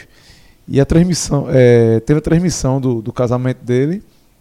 E teve um site que se não é, colocou assim, vai transmitir a união dos brothers. Eu, meu irmão, é união, pô, união, acabou-se. É um casamento, velho. Segue a vida. Não tem que procurar justificativa pra isso, não. É um casamento gay mesmo e acabou-se. É, foi, ele casou com, com Lúcio Lucas Guimarães, tá? O casamento foi na terça-feira, dia 21. É, É a história que não teve beijo, é? Exatamente. Ah, E aí eu também li tem algo essa- sobre isso. Tem essa outra, outra questão que é eles não se beijaram, né? Havia uma expectativa pelo beijo. E Carlinhos escreveu o seguinte, né? Sobre não ter tido beijo. Muitos nos pedem o esperado beijo. A maioria ainda não percebeu que nem tudo na vida é virtual. O nosso beijo é quentinho, molhado igual a maioria dos beijos, mas é nosso, apenas nosso. Quem sabe um dia não será visto, mas por enquanto será apenas sentido por nós, do- por nós dois e pelo nosso amor. Então é um texto que ele fez no Instagram. É, meu irmão, aí ele, escolhe o que ele quiser aí, mas. É, ele não é, obrigado não. a. Não é, não é obrigado, mas. Mas também não convence muito, não. É. Eu acho, eu acho, eu, eu fico tentando me colocar na posição de alguém que casou e que por algum motivo é, se sentiu impelido a não beijar o- a pessoa com quem ele Agora, está Celso, casando são duas, publicamente, São né? duas coisas que vão na contramão aí, né? Casou transmitindo ao vivo no Instagram. É. Assim, me parecia mais. Ma- mais racional, digamos assim. Não sei se a expressão é essa, racional. Você casar sem transmitir no Instagram e dar um beijo na hora do beijo. Ele optou por transmitir no Instagram e possivelmente por causa dessa transmissão no Instagram ele tirou o beijo. É. Ele optou pela visibilidade, pela exposição. É, tu- assim, Uma, uma é, visibilidade maior, mas mais discreta, como se fosse assim, né? É, ele, ele, ele trocou a- o beijo que seria, pra mim, um beijo num casamento. Eu sei que é uma tradição, mas também é algo de um simbolismo Enorme, claro. enorme, né? Claro, claro. É, Fred, eu, eu, de maneira, eu- mantenho de alguma forma, eu entendo o que você quis dizer, e realmente. É, é, é foda você pensar que ele não quis se expor Quando escolheu um beijo, passar. mas se esco- escolheu es- se expor casando. Ainda assim, Me parece mais mercadológico, Celso, não ter dado beijo. Um medo de uma retração de mercado. Sim, mas ai- ainda que seja medo de uma, de uma questão de mercado, ainda que seja isso, eu acho que é, é uma pena que, Sim. que ele, de certa forma, tenha, tenha que sentir essa pressão. Entendeu? É isso que eu tô querendo Sim, dizer. sim. Por mais, não, quero dizer se a escolha dele foi certa, se foi errada, se é, era melhor ele ter feito uma cerimônia sem transmissão e dar o beijo do que a que escolha no que, ele caso fez. dele, o ideal era que ele fizesse a transmissão e desse o beijo, né? Eu concordo, eu concordo. Eu, eu só, só lamento, só lamento que pessoas ainda tenham que ter essa escolha, sabe? Que fazer essa escolha. Eu acho que é, é mais isso que eu tô Mas querendo nesse dizer. caso, eu acho que ele teve escolha. Ele não estava impedido, não. É, eu acho que ele não acho que ele quis, né? não Assim, ele Não tava- pipocou. É, eu acho que. Mas ele pipocou por quê? É isso que eu tô querendo dizer. Sei. Foi conservador, na, possivelmente no gerenciamento de carreira. Pronto. É isso que eu tô dizendo. Mas aí, pra mim, contradiz com 3 milhões de pessoas assistindo o. É Eu- assim, eu ele quis vejo mostrar. a contradição. é, eu eu tô sei, dizendo que eu vejo é. a contradição, eu enxergo a contradição. Mas ainda assim, se fosse um casal heterossexual, teria dado beijo e pronto. Não teria polêmica. Sim. Não teria nada pra Mas será se que teria tido polêmica se ele tivesse dado beijo? Não sei. Me Pro- parece que. A, sinceramente, me parece que a polêmica de não ter dado beijo é maior. Porque o beijo era esperado. Sim, eu Ou alguém faria uma matéria. é, Carlinhos Maia dá beijo no seu casamento. Não, não faria. Não, Não, faria. faria. porque o beijo no casamento é. Ah, ah. Talvez o que, a gente, o que a gente possa debater é se tipo, eles escolheram não dar, mesmo, dar- não, não dar o beijo pra ter mais visibilidade. Aí seria o. a grande a das estratégia, é. né? Seria uma estratégia. Aí. E pronto. Se não foi isso, se não foi isso, se ele sentiu se sentiu pressionado de alguma forma a fazer essa escolha por não dar beijo, seja qual for as escolhas anteriores que levaram ele se sentir pressionado dessa forma, continua achando uma pena. Celso, preste atenção aqui no enunciado para ver se você vai conseguir responder esse enunciado, tá? Vamos lá. Ana, Beatriz, Cláudia, Daniela e Érica foram visitar a vovó Margarida. Certo? Vou repetir porque você está ouvindo. São cinco amigas. Ana, ou cinco primas. Ana, Beatriz, Cláudia, Daniela e Érica foram visitar a vovó Margarida. Beatriz chegou antes de Ana e depois de Daniela. Tá? Beatriz chegou antes de Ana, mas chegou depois de Daniela. Já Cláudia, Daniela e Érica chegaram uma em seguida da outra nessa ordem. A pergunta é: quem foi a primeira a chegar? Ana, Beatriz, Cláudia, Daniela ou Érica? A avó não conta não, né? Como Lógico que não, a chegar, né? né? Isso é uma, prova. Se eu não me enrolei na explicação, eu acho que chegou primeiro foi Cláudia. Eu acho, só também. Eu teria reprovado, é? Não, a resposta certa. Essa pergunta, ela fez parte da Olimpíada Brasileira de Matemática Oh, é. para escolas públicas, tá? É OBMEP. OBMEP. Certo. Foi o segundo termo mais procurado no Google justamente por causa dessa pergunta que virou um meme. Por Foi considerar a pergunta muito confusa. Eu acho relativamente Eu fácil. achei fácil. Veja, É Cláudia. É Cláudia. Tranquilamente, Cláudia. Be- é, o, o grande segredo é Beatriz chegou antes de Ana e depois de Daniela. Só que ela não chegou logo depois de Daniela. Exatamente, é. Então chegou na ordem Cláudia, Daniela e Érica. Então, se Beatriz chegou antes de Ana e depois de Daniela, depois vem Beatriz e por fim Ana. E aí vai para a ordem que foi dita. É. Cláudia em primeiro. Exatamente. Simples, Simples, né? mas gerou. Aí tudo tem aquele meme, senta lá, Cláudia, não sei o que. Gerou uma fábrica de memes essa pergunta. Em um primeiro, em um segundo lugar, bem estranho, né? Estranho. Estranho. Para essa lista, por um problema muito fácil que foi tratado como um problema confuso pelos estudantes. Eu não achei nada confuso, achei. Veja, veja, ser confuso faz parte da, Da ideia, da- do né? espírito É. da história, né? É ser um pouco confuso para você botar a cabeça para funcionar e tentar desvendar a lógica por trás daquela descrição. Mas acho que tá bem descrito, eu não, É. não acho que abre espaço para muita não, confusão não não. sou no- dos mais. Dos mais. Não consegui entender não onde estava o grau de dificuldade, ou mesmo os memes, até os memes eu não achei muita graça. A não ser essa coisa de ser Cláudia, porque tem aquele senta lá, É, Cláudia. senta não lá quê. de Xuxa, né? É, Enfim. Pelo menos acertei, passei. é. E o primeiro lugar, eu peço por favor aí para o DJ anunciar. Ai! Diga o que te fez sentir saudade. Bote um ponto final. Colhe de uma vez nossas metades. Juntos e shallow now. Juntos e Shallow Now.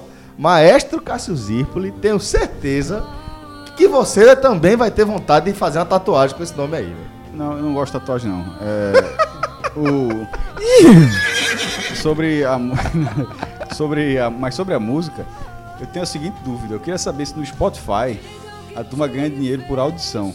Sim. por reprodução. Acho que os artistas, sim. Músicos, sim. A gente não. Então, então eu, dei- eu deixei o dinheirinho pra Paula Fernandes aí, porque eu já escutei essa música algumas vezes. Algumas vezes, mestre. Algumas. É, é grudenta. É, é de, de- de tão ruim. Peraí. Mas tu ficou dando play? De- Uns cinco, uns cinco plays. Eu achei que tu ia sentir vergonha ali e não ia conseguir. Por isso que eu não consegui parar.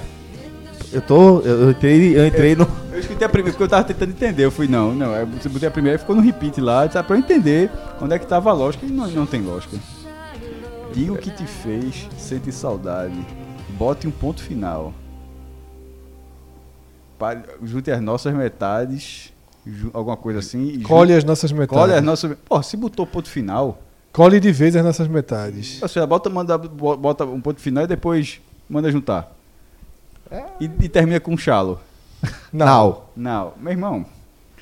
É assim, galera, só, bota um, um gerador de palavras aí e é o que a gente vai cantar. Vai seguindo, vai seguindo o teclado, a previsão do É, teclado, né? é. Escolhe a primeira palavra, E pronto. segue a previsão do teclado e terminou com Shallow Now. A mensagem, ela não é nem um pouco clara. Não é uma música Então deixa eu ver se eu E entendi. assim, Você ficou analisando a letra da música. Demais, demais. Eu no grupo, inclusive, eu, e- eu e muita gente lá no grupo, todo mundo revoltado. É, o grupo do podcast. A versão do Lady Gaga é muito, muito melhor. Parece que ela teve que aprovar, né? Aprovou. Não é? Acho que foi. Tem que aprovar, tem que levar pra. Será que ela escutou mesmo? Vamos supor que ela chutou, aprovou assim. É uma grande música. A, a música é uma grande música. Shallow Lady é Gaga é uma música. puta de uma, de uma, Não, porque a letra é velho. boa. A, a versão do Lady Gaga é muito boa. A, a letra é muito boa. A versão do Lady Gaga é muito boa. Essa versão, do- essa versão de Paulo Fernandes e Luan Que é a versão muito ruim. original de Lady Gaga. A letra é de Lady Gaga. de Lady E, Gaga. sim, então, por isso ela- e essa versão é muito ruim. E tem outras versões brasileiras melhores. A da Musa é melhor. Ve- porque, porque, entre aspas, é original. Ela pegou a melodia da música com a nova letra. Essa da outra se tentou fazer um álbum ainda colocando o chalo no meio, assim, completamente descabido e inacreditável, Veja, na verdade. vocês acham que tem alguma chance de a tosquice desse verso ser proposital pra rolar esse buzz? Porque, velho. Eu acho tá? que não. Eu acho que não. Ou então essa, é, Você acha que é depreciativo é demais é- pra é- ter sido estratégico? é trocar dinheiro demais a, a custo de uma imagem muito É, muito Paula chapiscada. Fernandes não tem essa imagem, nem nunca quis ter, e muito menos Luan Santana. Tem um personagem coadjuvante aí, nessa história, que é um dos maiores cantores do país. Queira você ou não, goste a gente ou não. Né? Esse momento, se João tivesse aqui, é dar escândalo, né? Aham. Como eu, no mesmo dia lá do, do que eu falei de Maroon 5. Ah, tá falando do Luan Santana. De Luan Santana. sim, Está sim. em jogo aqui um dos maiores cantores do país. Sem dúvida. Um Certo. dos maiores artistas do país na Sim, atualidade. na dos maiores atualidade. cachês. Exatamente. Dos caras mais procurados, mais que não populares. ia se prestar a uma piada. Certo? A gravar uma piada num projeto ousado, tá? Um projeto que seria um projeto de volta de Paulo Fernandes. Seria, porra. E eu tenho a maior dúvida o que é que acontece agora, sabe? Isso vai acabar em uma semana e meia. A piada já tá morgando. Certo? Esse H se fosse gravado sábado ou segunda, todo mundo estaria vibrando agora. A gente tá falando de Shallow, juntos e Shallow Now. Os times tiraram onda, o Uber tirou onda. Na próxima rodada ninguém vai mais tirar onda de, de juntos e Shallow Now. O Uber tirou onda, não. O Uber meteu um código de desconto. Exatamente, tirando onda. Então, assim, é, isso acaba. Piada, o, tempo de duração de uma piada é muito curto. Né? É muito pueril, assim. O que fica é a música, assim. Sabe? Você. Tá gravada lá, né? É, e eu não sei. Eu tava lendo aqui uma entrevista dela no Globo.com. Meu amigo é. Depois da repercussão. Sim. É, é, Fred, Porque, porque assim, eu vou dizer o seguinte. Foi ontem, tá? O que eu li, o que eu li disso aí foi, foram os comentários do post original de, de Paula Fernandes. E eu realmente eu ri bastante. Sim, são hilários. São muito as criativos. palavras velho. pra trocar, tudo. Então, Muito. assim, virou um super meme nacional. Eu acho, ela, obviamente, a estratégia dela tá certa. Surfar na onda e fingir que tá todo, tudo muito Ah, legal. porque, porque a, repercu a, a, a entrevista dela é nesse sentido. É, veja só, em nenhum momento até aqui nas entrevistas que ela deu, ela. Que é aquele negócio, se você não gostar é pior, né? Se estilar é pior, né? tal, não sei o quê. Porém, eu acho que lá no fundo ela sentiu o impacto de que não Negativo. era o que ela queria artisticamente. E vai tentar de alguma outra forma. É, porque assim, Será que. Porque, Se ela for porque no Faustão domingo, óbvio, Porque parece muito óbvio. as pessoas vão seguinte, querer Fred. rir. Quando ela vão lançou a querer música, quando ela lançou a música, é, é impossível que ela diga, porra, vai fazer um, vai ser um, vai ser um sucesso no Brasil.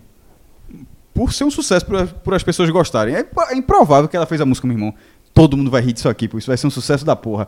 Isso aqui, ó, Ela vai dominar queria impre- memes. ela queria- É, é improvável que alguém tenha pensado dessa É. forma. A galera produziu e disse, ó, ah, essa música fez muito sucesso, a gente vai lançar uma versão, vai ganhar um mercado brasileiro também. Então, não consigo ver diferente disso. É, aí ela vai contando aqui nessa entrevista como surgiu. Ela disse que viu o filme no avião, né, num desses voos e tal, que achou o filme lindo, se emocionou e tal, e que compôs em duas horas a versão.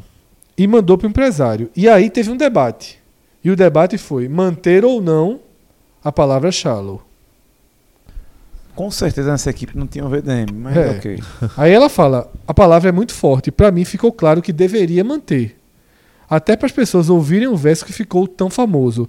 É aquele, porque tem uma parte da letra de Lady Gaga que ela fica cantando o shalala, ela dá uma quebrada, né? E se você muda a palavra, você não teria como cantar essa parte. Não sei se vocês lembram aí da versão original, porque Lady Gaga ela canta, Bradley Cooper, né? é, ela canta essa uma partezinha que ela vai shalala, ela quebra, né? Ela quase que coloca outras palavras. É como quebra tanto as sílabas que, que é, nem, enfim, é uma quebra de sílabas que ela faz. E Paula Fernandes traz a mesma quebra de, de sílabas justamente porque ela manteve a palavra, né? E aí Paula Fernandes reforça que não é uma tradução, é uma versão adaptada e que tentou colocar palavras em português, mas que não funcionaram. E ela disse, completou com a palavra que é o nome da música, que é forte, e o Now terminando a frase. Ela Agora- fala, musicalmente, musicalmente ficou perfeito. Agora, o foda é que assim. é, que se, você, se você for pensar na, na lógica da letra, realmente, é juntos e sha- shallow, até onde eu saiba, é, é- é tipo superficial, Superfície, raso. Superfície, pronto. É um negócio completamente sem sentido, sabe? É, juntos e, e superfície agora, juntos e não raso agora. nenhum. Ela fala, musicalmente, Ela criou um sentido pra essa palavra no Brasil, pra ter é, ideia. ela é, Jus Jus e Shalonau, pra ter como se Shalonau fosse coisa de casal. é, Ela conseguiu transformar isso, uma expressão. Mas, eu- mas se aplica em que frase? A aplicação de shallow na Nenhum- frase não, agora, como nenhuma. seria? Eu tô querendo dizer que ela conseguiu fazer uma, uma expressão que quer dizer isso que você falou. Agora mas no Brasil que quer no dizer Brasil nos quer dizer- amamos. que é- que é exatamente. que Juntos e pra Pronto, sempre. Que, que, que, Era isso que eu queria Juntos saber. e Shalonau significa um casal tá feliz. Tá Exatamente, juntos e Shallow Now. A gente tá juntos Veja e só, se ela conseguir tá isso, curtindo. se ela conseguisse isso sem o meme, era a vitória dela. Aham. Ela conseguiu criar uma expressão meme, no né? Brasil sem humor. Aí seria a vitória dela. Porém, é muito mais depreciativo. O humor que eu vi em torno do Shallow Now é depreciativo. Foi, foi. Certo? Então, isso é o perfeito. Ela, ela diz o seguinte: pode, não ter, pode ter ficado sem sentido, mas musicalmente ficou perfeito. É, sobre esse negócio de musicalmente ficar perfeito, aí, sei lá, vamos citar Djavan, né? Que Djavan, nas composições dele, ele não fica muito preocupado em uma frase fazer sentido com a outra. Ele fica mais preocupado com a sonoridade que aquela frase vai ter. Nesse, nesse aspecto, ok. Mas não é a pegada de Paula Fernandes e nem é o pegado do resto dessa música, pô. Aí só tem um now solto ali é, no fim de uma frase. Eu achei tosco. Eu achei tosco. Levantei aqui a possibilidade de ter sido proposital pra gente fazer um debate aqui, mas na prática achei tosco. Não consegui ouvir ainda, por exemplo. Mas é tosco, pô. É tosco. É, Paula Tec, na- nessa mesma entrevista que Fred citou aí, ao G1, ela fala que, ah, não, sobre as marcações, né? É, brasileiro não tem limite. Estou me divertindo muito com isso. Foi um barulho nacional. Fazia tempo que a música não tinha tanta repercussão. Tá tendo repercussão porque é tosco. Só isso. Se ela tá achando que. eu- eu, assim. é, pode ser ingenuidade dela? Pode, mas tá, virou. Virou. Tá fazendo barulho porque é tosco. Simplesmente por causa disso. Por mais nada. Não é porque a música é boa, não. É porque é tosca. Acabou-se. Bom, então aí a gente fecha o nosso Google Trends com Shallow Now. Aí que ela disse que foi licença poética. Poética, é. Meu É. Deus do céu. Enfim. Ela tá dizendo que vai fazer mais agora, viu? Diz que a especialidade agora é versão. Ainda bem que eu não escuto mesmo. Boa sorte. E ela é um artista que não tá bem, né? Tipo, Bicho, a gente não só- tá falando de uma artista Em alta, né? dessas sertanejas. Aham. Ela abriu a porta, a turma passou por cima dela, né? É, sabe quando você abre a porta e vem e outras, essas Simárias, Marília Mendonça tomaram o né? lugar dela, né? Aham. Ela, na verdade, essa porta aí você pode ir até mais atrás, Sula Miranda e tal, mas recentemente foi Paula Fernandes que desbravou. Foi. Nesse formato foi. Nesse, Nesse, formato, foi, E ficou pra trás, assim, ela não é. essa música, essa aposta, essa autorização de uma música muito bonita, que poderia sim ter um apelo. é, o resto da letra é ruim, mas é dentro do contexto da, da- das letras do gênero, tá?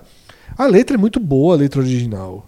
Ela, sem o Shallow Now, ela já tem dado uma desmontada muito grande na letra. Aham. Porque é uma letra dura, que questiona nosso mundo de hoje e tal. Uma letra triste pra cacete. Ela já transformou num. No que se consome, o que é o quê? Um drama Fim de namoro, de, de relacionamento, gaia. O que gera o, o, o drama da música sertaneja, que é todas as músicas são sobre isso, né? todas. É, e é muito mais profunda Shallow original de Lady Gaga. De um filme violentíssimo, né? Uma pancada muito dura o filme. É, que eu nunca assisti, inclusive, por causa do professor. Que me contou o final. Eu já não gosto muito de filme down. Eu sei que esse filme é muito down. E, enfim. Não quis ver. Mas sei que ele é dos mais densos possíveis, né? Então é isso, assim. Uma. Ela, pra mim, errou mão. Perdeu uma grande chance. Eu acho que se ela consegue fugir do, do fácil aí, do nesse refrão, ela poderia ter até voltado. Porque o ritmo da música, independentemente. Mesmo que ela abrisse mão da qualidade da letra e não fosse uma letra tão profunda e tão é, poética quanto é a, le- a letra original, mas ela poderia ter. Funcionava ali pro público Uhum. que ela queria alcançar a letrinha água com açúcar que ela fez.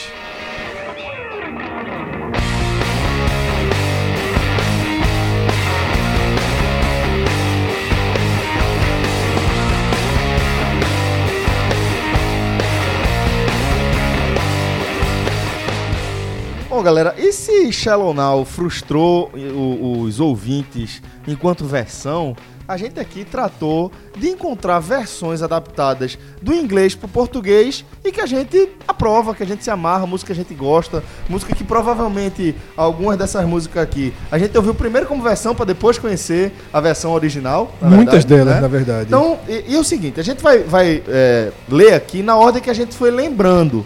Não é necessariamente a nossa ordem de preferência. Mas o fato de a gente lembrar já diz muito, né? é, e a primeira, Primeiro da Celso, lista é um foi- clássico. É um clássico. Acho que você tá pensando já essa hora. Que é Astronauta de Mármore, de Nenhum de Nós, que é, na verdade, uma versão de Starman, de David Bowie. E que é, durante muito tempo foi bem criticada a letra, porque é uma letra muito viajada, tá? E eu tava escutando um podcast que é o GugaCast, que, que o primeiro foi justamente com o Teddy Correa, é, e ele dá uma explicação mais plausível assim, inclusive que a letra é uma viagem, mas é uma viagem dentro da obra de David, David Bowie. Bowie, né? Então a canção é uma referência ao trabalho de David Bowie e não é, uma tradução, uma Aleatória. tentativa de tradução Ah, sim, sim, sim, sim. de, de Starman, Starman. né? Mas o próprio David Bowie sempre, é, assim como Lady Gaga, sempre autorizou e sempre aprovou. E se não me engano, o Teddy fala que a melhor versão que David David Bowie acha a música é a do Nenhum de Nós. Que detalhe, ajudou David Bowie no Brasil.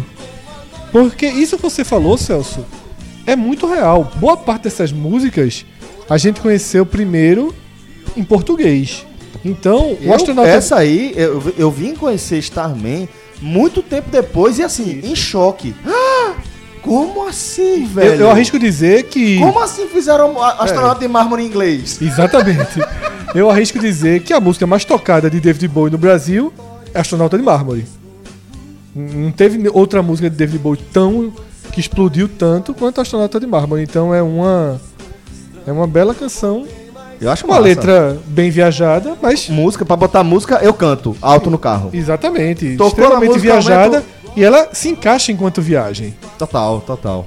A outra música aqui, Fred, essa aqui foi você que selecionou, Negro Amor, de Caetano, uma adaptação de Bob Dylan. Exatamente. É, Bob tam- que é bastante adaptado, bastante né? adaptado. Pô, um cara que, que dos maiores compositores, Da não por história, acaso, né? Ele é bastante adaptado. Acho que inclusive, Celso, eu tô- posso até estar me enganando, mas acho que existe um disco só com músicas em português de David Bowie. Ou De de, Bob Bob, Dylan. Dylan. Tenho quase certeza que alguém fez esse, esse compilado desse disco. É, O nome dessa música se chama Baby Blue. E Caetano Veloso fez essa regravação e os Engenheiros do Havaí regravaram a versão de Caetano em 1999, uma puta versão dos Engenheiros, excelente assim, e impressionante como a letra se encaixou muito bem no universo dos Engenheiros. Então, a- mas o trabalho foi todo de Caetano. E aí, meu amigo, você comparar o que Caetano fez com Baby Blue e o que Paula Fernandes Fez com fez com Shallow Now é uma diferença absoluta. É, também destacar que são artistas com propósitos diferentes, né? De É, carreira. verdade. Né? Caetano e, e Paula, né? Isso. E, e Caetano é mais próximo de Bob Dylan do que Paula de Lady Gaga. Sim, pronto, perfeito. É, seguindo agora, outro clássico também, essa em momento algum achei que fosse, fosse uma versão de Gilberto Essa chegou Gil. primeiro em Chegou primeiro Bob original. Marley, No Woman No Cry. Mas Não Chore Mais, de, de Gil, onde inclusive ele mete inglês no meio, né? É, dentro de, um, de, um- de uma aplicação que você acha absolutamente ok, é pra ser aquilo ali, né? E acho que entrega uma, uma ótima versão em português de um clássico é, da música internacional. Um clássico, é uma música lindíssima, No Woman No Cry. O afeto envolvido ali naquela letra é de uma poesia, porra, velho, é muito foda, né? É muito foda. É um, um, um sentimento muito cru, muito verdadeiro ali, um compartilhamento de um, de um, momento muito especial ali do casal. Eu acho espetacular No Woman No Cry. E gosto muito da versão. Essa quarta colocada. Não, não, desculpa, não é quarta colocada porque a gente não fez uma lista. gente A tá quarta que a gente lembrou, A quarta né? que a gente lembrou. Essa, pra você ter ideia, eu nunca escutei a versão original. Eu soube agora nesse programa que Marvin dos Titãs é uma versão adaptada de Chairman of the Board. Isso, Pe- Patches, o nome da música, e, e Chairman of the Board, a banda. Mas, pô, do nosso imaginário, né? Uma letra. Até porque é uma letra que conta uma história, né? Que Nando Reis escreve. Pois é. E. Eu, eu, eu não só nunca ouvi, como nem sabia que, que Marvin era, era uma versão, até você trazer essa novidade aí. É, outra, e aí, de Bob Dylan, tá? Outra a versão adaptada de um original de Bob Dylan.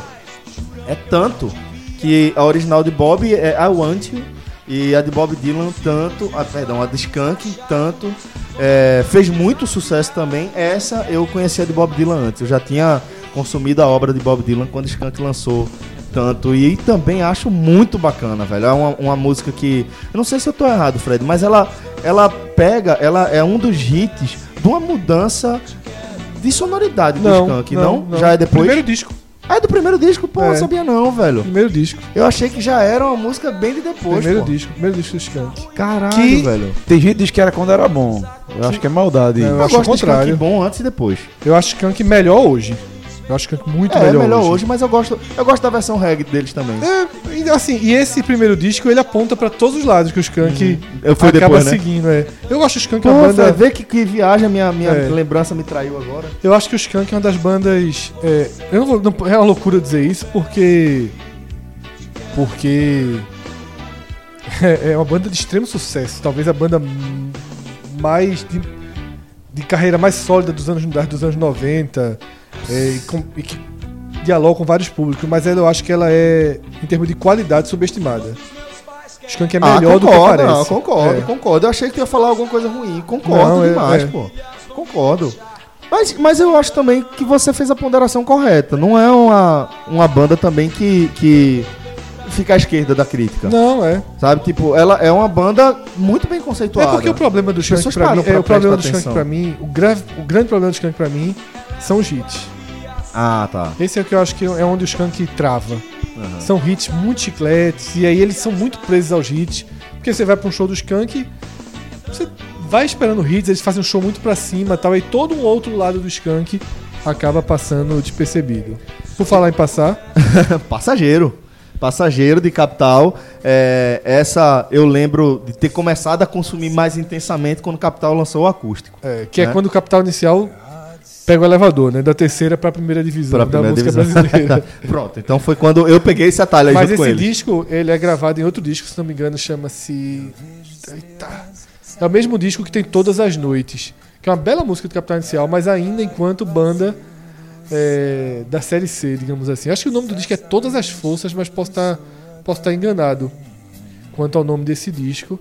E é o último disco do Capital antes de uma saída de Dinho. Dinho sai Aí depois de, de um retorno, o Capital grava um disco chamado Atrás dos Ele Olhos. tentou carreira, carreira solo? Foi? Foi. Deu, deu uma segurada Nem mesmo. sei, acho que foi alguma viagem ali de momento. Aham. Aí depois vem o acústico e aí o Capital Inicial da Onda Fluminense. E salta da terceira pra primeira divisão da música brasileira, onde permanece. Fluminense lá. E agora pode, viu? Porque o Fluminense entrou na justiça e para tentar impedir de ser chamado de tapetense e perdeu na justiça. Então tá liberado. Eita, bebê. Mas merece entrar na justiça Porra, por velho, uma merda. é, brincadeira, é um É, caralho. é igual o Náutico entrar na justiça contra a Equipe. Mesma coisa, concordo. Perdeu do mesmo jeito. Concordo. Pois é. Bom, então é, o original é de Iggy Pop, né? The Passenger também, o título. E mas gosto também bastante dessa, desse Passageiro. Foi uma das músicas que me fez, opa, vou dar uma chance aqui. Essa banda aqui é legal, vale a pena conhecer um pouquinho melhor. É, depois vem outro, essa também conheci, primeira versão brasileira, já achando muito boa. É, o dueto ali entre Seu Jorge e Ana Carolina, que é isso aí, né? E essa música, Celso, talvez ela tenha uma característica diferente de todas as outras. A versão em português, mais próxima da de. de Paula Fernandes. A versão em português vem logo depois da versão original. E eu conheci primeiro a versão original. Num filme, né? Por causa do filme, que é um filme de, de uns casais que trocam casais. É, que ele se trai, Perto né? demais. Perto demais. Closer. Close. Close. Esse mesmo. Close. É. E aí eu conheci primeiro no filme. Dá uma confusão da isso. É, sim, mas cacete. É, então, assim. Eu conheci a primeira música e depois assisti o filme na- no Telecine, alguma coisa Então, do tipo. é, veja que é a mesma linha que Paula Fernandes. Pegou um sucesso do momento e foi, né? É. Os outros são regravações muito, de muito tempo depois. É, vamos agora pra. Quer dizer, Astronauta de Mármore e Starman é tanto tempo depois, não, mas. Não é Porque faz muito tempo, É. né? mas, tipo, não é do mesmo ano, não é do mesma, da mesma. Da mesma geração, da mesma safra ali, né? Entendi. Já, na verdade, é, nenhum de nós já sofre influência, né? É, de já é David influenciado por Bowie, David né? Bowie. Então, já é uma regravação. Tô trazendo algo muito acima de mim que influencia Isso. muito e quero mostrar. É, a sensação vocês. que eu tenho é É. essa, de fato. É, e aí a gente vai pra Nunca Mais, uma versão de Engenheiros do Havaí, de Lullaby, de Shawn Mullins. Lado B total. Me lembrei aqui pra gente montar essa lista. A gente perdeu. Jogou alguns- Porto. Na verdade, essa ali é. Essa aí foi meio que jogada de Porto, mas na verdade foi preenchimento de lista. Não, foi, um Porque. Caiu, caiu. Detalhe, versão fantástica, letra fantástica. Espetáculo Marisa Monte, né? Hã? Tá falando? Não, ah, não, tá falando dessa aí? Nunca mais, letra fantástica. Tanto a original quanto o Humberto, Humberto também trabalhou muito bem na letra. É, Mas a gente precisou tirar algumas porque a gente fechou músicas de inglês. inglês. Que é isso que eu tava falando de É, Marisa Monte, que né? tinha Bem Que Se Quis, que é uma versão em francês. francês. E aí se trouxesse o espanhol, se trouxesse o italiano, a gente teria grandes Aí, músicas. aí não tinha entrado nunca mais, tinha entrado, era um É. garoto que como eu, né? Que é dos Incríveis, né? Que é uma versão dos Incríveis. Mas que eles cantam a versão italiana. Não, né? vê só, é uma música italiana que os Incríveis Sim, sim, sim. trouxe sim. pro português e que o Engenheiro gravou. Mas aí você teria é, várias músicas, porra, muito legal. O espanhol tem muita música. Tem, Paralamas tem trabalhou caralho. muito bem com música espanhol. O próprio Capital Inicial com é, E aí- música ligeira, né? Que virou a sua maneira. Ah, não sabia não. É, Sabia não. é uma música. Foda. É, a nona, eu vou dizer que das versões, Fred, eu acho que é a que eu mais gosto, tá? Da- dessa lista de versões que a gente trouxe, eu acho que é a versão brasileira que eu mais ouvi e que eu mais curto. Eu gosto muito de Hey Joe original de Jimi Hendrix, acho, porra, espetáculo, acho que tem tudo de Jimi Hendrix ali, tudo de Jimi Hendrix ali.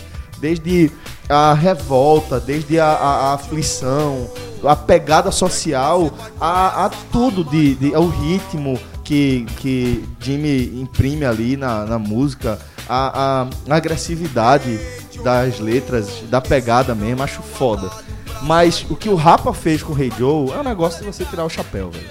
É uma música que você não encontra defeito, pô o ritmo, a sonoridade, sabe, a letra. Velho, é do caralho. Rei Joe é muito bom, muito, muito bom. Eu acho que dessa lista que a gente fez, das músicas de versões, essa é a que eu mais curto, Rei Joe. E fechando, Celso, uma versão também de Nando Reis, tá?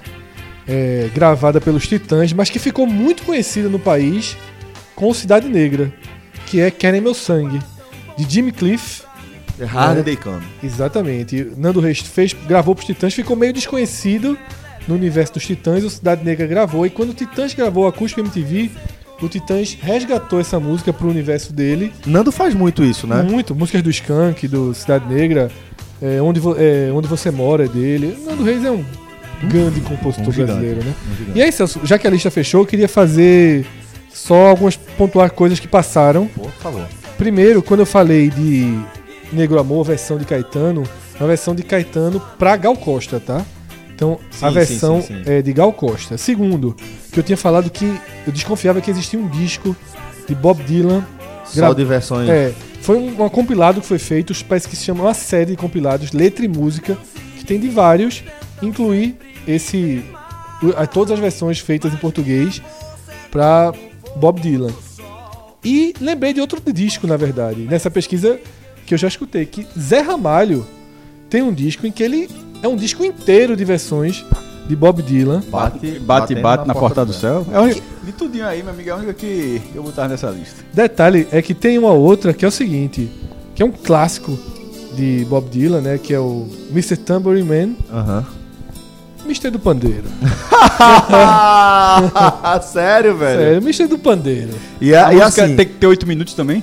Tem 4,53. Porque eu acho que a outra. Posso Tem estar 6,44. A outra é longa É. pra caralho. a aí a influência aí sobre a obra de Zé Ramalho é like a enorme. Rolling Stone, como a pedra rolar. Like a Jogar- Rolling Stone é do caralho. Passa do SBT. É boa. É boa a versão de Zé Ramalho. Agora que você falou, eu É. lembrei, é boa. Não, esse disco é bom, já escutei. Agora, o o bate-bate na porta do céu só é ruim o refrão.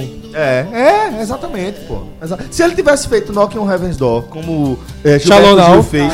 Tá, mas aí que tá. Eu prefiro bate bate. Meu irmão, ele traduzir e, e pronto. E pronto, é. Meu irmão, do que. É. Knock, knock, knock na porta dos.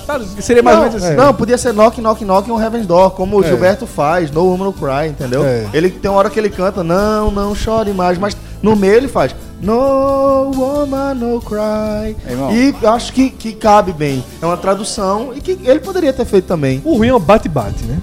Toca, toca. Nem knock. podia ser toque toque na porta. Seria ruim também. Porra, É, Fred. Toque, tá- toque, toque na porta do céu. seria ruim Quem tá também. errado, ele certo é tu. Pronto. Não, mas, mas é, no, no, no fundo, no fundo, não entrou por conta do bate-bate nessa lista. É. A gente debateu ela. É, né? a gente falou foi, sobre das- foi a segunda listada. Exato. Foi astronauta de Lembrou, mármore. A gente ficou, pô, mas é boa mesmo, não é? Tal. E realmente esse bate, bate, bate na porta do céu causou alguma estranheza na gente, né? Isso.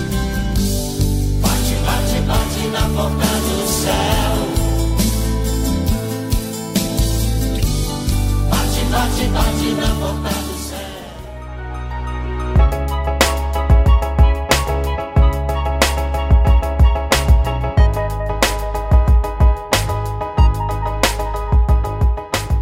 agora, como a gente tinha prometido, né? é, ou pelo menos como a gente tinha citado lá no começo do programa, já saiu aí a informação de que já está sendo produzida, nem que seja a fase de pré-produção, é, a, na próxima, o, o spin-off, o primeiro spin-off do universo criado por George Martin depois do encerramento de Game of Thrones, né, maestro? 8 mil anos.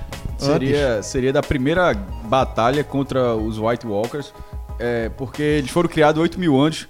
É, não sei se eles, se eles tocaram o terror durante 100 anos, mil anos, mas assim, daquele momento onde eles foram criados pelos Filhos da Floresta, que estavam em guerra com os primeiros homens, porque os primeiros homens, eles vinham de Essos, né? Primeiros homens, justamente isso, os primeiros é, a chegar em Westeros, e teve os Filhos da Flo- Floresta criaram os White Walkers, e a partir daquilo, que era para ser uma arma dos os Filhos da Floresta, saiu do controle, e no final os filhos e os homens tiveram que lutar contra os White Walkers. Eu não sei, eu não lembro agora quanto tempo durou essa batalha. É, que isso pode ter tipo, ele foi criado há 8 mil anos e a batalha acabou há 7 mil anos. Enfim, não Aham. sei. Mas pelo que eu dei a entender, seria que baseado no que como foi essa batalha, que é a, a era dos heróis, se eu não me engano, que era como, como é, teve, acho que teve uma nessa parece que teve uma Azor que você falou que acho que meio que nessa teve Pra ver como é que ele- o, o White, o, o Rei da Noite, foi mandado pra Terra de Sempre Inverno pra ficar lá preso durante tanto tempo quanto ele ficou, né? Seria. Eu, eu li sobre isso, até marcaram a gente sobre isso, na verdade, né? É, o, o, o que, o que é interessante é que um desses pilotos, uma poss a possibilidade de ser com Naomi Watts. Não, pô, então. é, confirmando isso, Porra, é uma, uma atriz, uma atriz- não seria uma atriz pra fazer um piloto, né? Ela uma- é, na hora que ela aparece, eu acho que ela aparece já pra, pra fechar para fechar uma, tem- uma temporada, né? E, e nessa semana também o ator mais conhecido do início de Game of Thrones perdeu a cabeça na primeira temporada, né? Mas foi uma e que temporada proporcionalmente é menos conhecido que ela. né? É. É, é, Proporcionalmente é... é, ela, ela é mais famosa do que ele, do que o, do que, do que o ator que fez Ned Stark. O, eu acho. É, nessa semana também teve a entrevista de George Martin, é, é, não sei quantos R's Martin, falando RR. sobre se o final é, não é, né? Uma pergunta, resposta toda. Sim e não, não e sim, sim, não, sim, não. O cara. Como é, como é? se É, ele se- ficou- Se, o final é. Dizendo que sim, que não.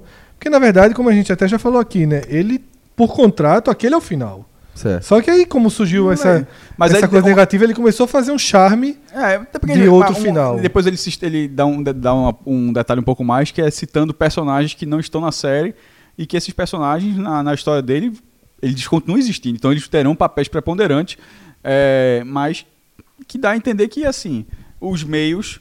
que é o que é, os meios para chegar a esse final serão diferentes. Porque Certo. existem personagens diferentes que não estão na tela, como, por exemplo, Lady Stoneheart, como Catelyn Stark é, ressuscitada.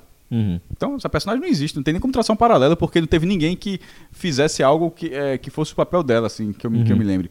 Como, por exemplo, o Jorah era uma junção de uns três personagens. Aí, aí você via o, o de um, que teve até a doença daquele do Homem de Pedra, o outro cara, os, os camagris, né? Então, você conseguia ver traços de um, mas, por exemplo, nessa não teve. Jenny Pulli, se eu não me engano, é era filha de um dos vassalos lá de Ned e que era amiga de Sansa, posso estar enganado. E é, essa pessoa até aparece na série, só que ela meio que desaparece, não sei se matam ela, ou simplesmente ela, não- ela não dão menor bola pra ela. E, e no- e nos livros ela tem um papel mais relevante. É, pô, eu falo mais alguma coisa de Game of Thrones que mais. Ah, meu irmão. É boa. O cara até marcou a gente aqui. Não sei, se- eu não li, não li nenhuma. Entrei até no Google rapidinho, mas não assisti nenhuma outra matéria sobre isso, não. Que. Mas boa é bom. Custa nada falar, que seria, até porque seria interessante. O. a- que a HBO teria gravado um final pós-crédito. E detalhe, lá no evento eu disse pra esperar o pós-crédito, né? Mas não teve. E seria, sabe o seguinte? O pós-crédito aparece Drogon em Essos com o cadáver de Daenerys e queima ela. Todinho, todinho. Do jeito que ele derreteu o, o trono. Só que ela levanta. O fogo, na verdade, ressuscita ela. Aí, em vez da cena cortar, a cena é cortada, sabe pra onde? Pra visão de Bran já como rei. Tipo, puta que o pai. Porra, era o final, era o final massa, velho. é fuderoso. Bom, galera, e- e e- é, mas ao menos isso serve para alimentar minha tese.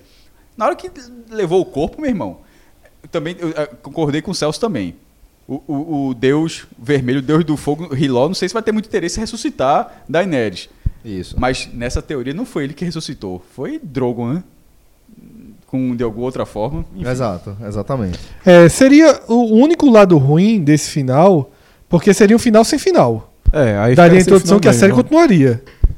Mas a série. Era muita continu- Veja confusão. só, a série continuou. In- é, inclusive, é, fantástico o vídeo tá rolando, como se fosse Game of Thrones terminando nos anos 80. Com Tias Fofias. é, Everybody wants to rule. Que combina demais, é, que todo mundo quer, quer mandar, todo mundo quer governar. Isso, como é o final dos anos 80? Aparece um cara, congela, dá uma mensagenzinha. É. Tá? Não é, é um por um. Aí, aí começa com o John. John até falando a verdade. John abandonou, é, foi, foi, foi pro povo livre. Com o tempo começou a negociar com o norte. Enquanto isso, por falta de gente, a patrulha da noite sumiu. Aí vai pra Sansa. Sansa governou o norte durante o período de maior inverno dos últimos mil anos. Após a comida acabar, teve que entrar em contato com o Jardim de Cima, Highgarden. Com o tempo, fez muitos débitos para, para o Winterfell. Aí segue com Arya.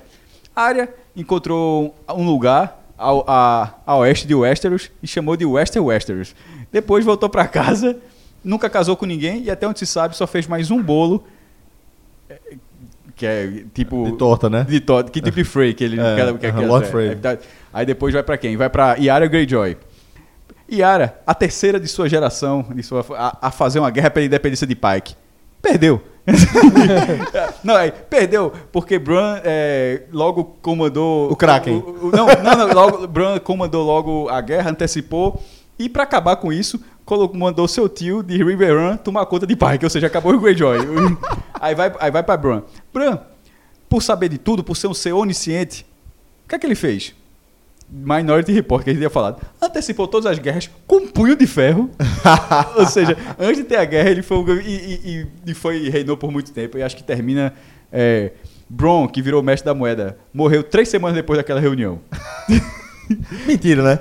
Mentira, porque Não, não, é um, é um levou uma- personagem. levou uma facada nas costas do. Pro- é, Mentira, que é um Sam- personagem que não morre. Sam Bron é o, é por- o personagem mais poderoso de Game of É, Thrones. aquele cara é muito bom personagem. Bron, é, Sam morreria por doença, uma doença assim e tal, é, e o único final feliz de todos, Sordavos. Sordavos terminou com sua mãe e, seu- e sua mulher e seu filho de velhice, tranquilo em casa. Aí Você fala assim, porra, merece.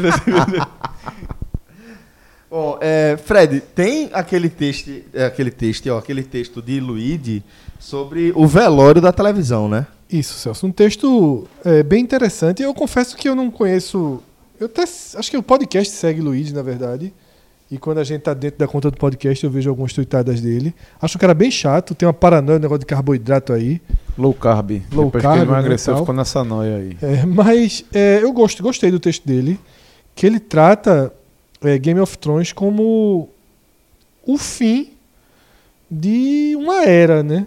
Da televisão. é, Como um poder de influência, como, né? é, como um poder de realização de um grande. De agrupamento de muita em gente, torno de dela, multidões, né? Lógico que ele não cita aqui, ele é muito dessa área de consumo de entretenimento pop e todos os eventos esportivos que são enormes é, é, catalisadores de Sim, multidões em volta de uma televisão e mesmo eventos políticos que eu também acho que são bem fortes. Uma eleição é um- extremamente forte. Uma eleição norte-americana é um evento mundial. Aham. né? A gente aqui fica assistindo a apuração e o desenvolvimento, fica a gente debatendo. mas, mas não com, com é, a complexidade de preparação e etc., como a que a gente viu em Game of Thrones. isso. E aí, É. se- talvez seja mais parecido com Copa do Mundo. Eu vou excluir a Olimpíada aqui, tá? Eu vou excluir a Olimpíada porque eu não vejo ninguém marcando de Verdade. ver a final, final do da- do, hipismo, a final do vôlei, porque tem brasileiro. Verdade, Celso, Entendeu? verdade. Então o que, eu, o que eu digo é assim: as pessoas elas se mobilizam, vão para as Olimpíadas, cada um assiste da sua casa. Copa do Mundo, as pessoas se marcam para todo mundo assistir num lugar só. É, é um evento coletivo, vamos dizer assim. A Olimpíada é um evento meio individual, de consumo individual. Você consome no seu sofá normalmente. É, Né? Tem uma frase dele que é ótima, que é o seguinte: o que torna Game of Thrones ainda mais poderoso do que poderosa do que qualquer outra série é dar ao espectador novamente a chance de compartilhar um final.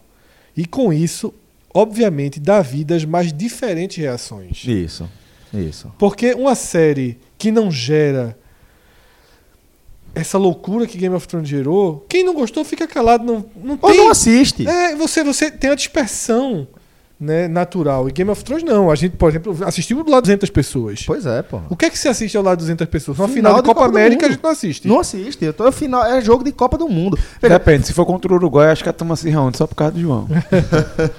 Mas não é, não é nada que, que você veja todos os dias, não. E a gente vem tratando isso de alguma forma há algum tempo, de, de eh, enxergar em Game of Thrones um fenômeno que ele é meio sem par, se você for olhar para trás, tá?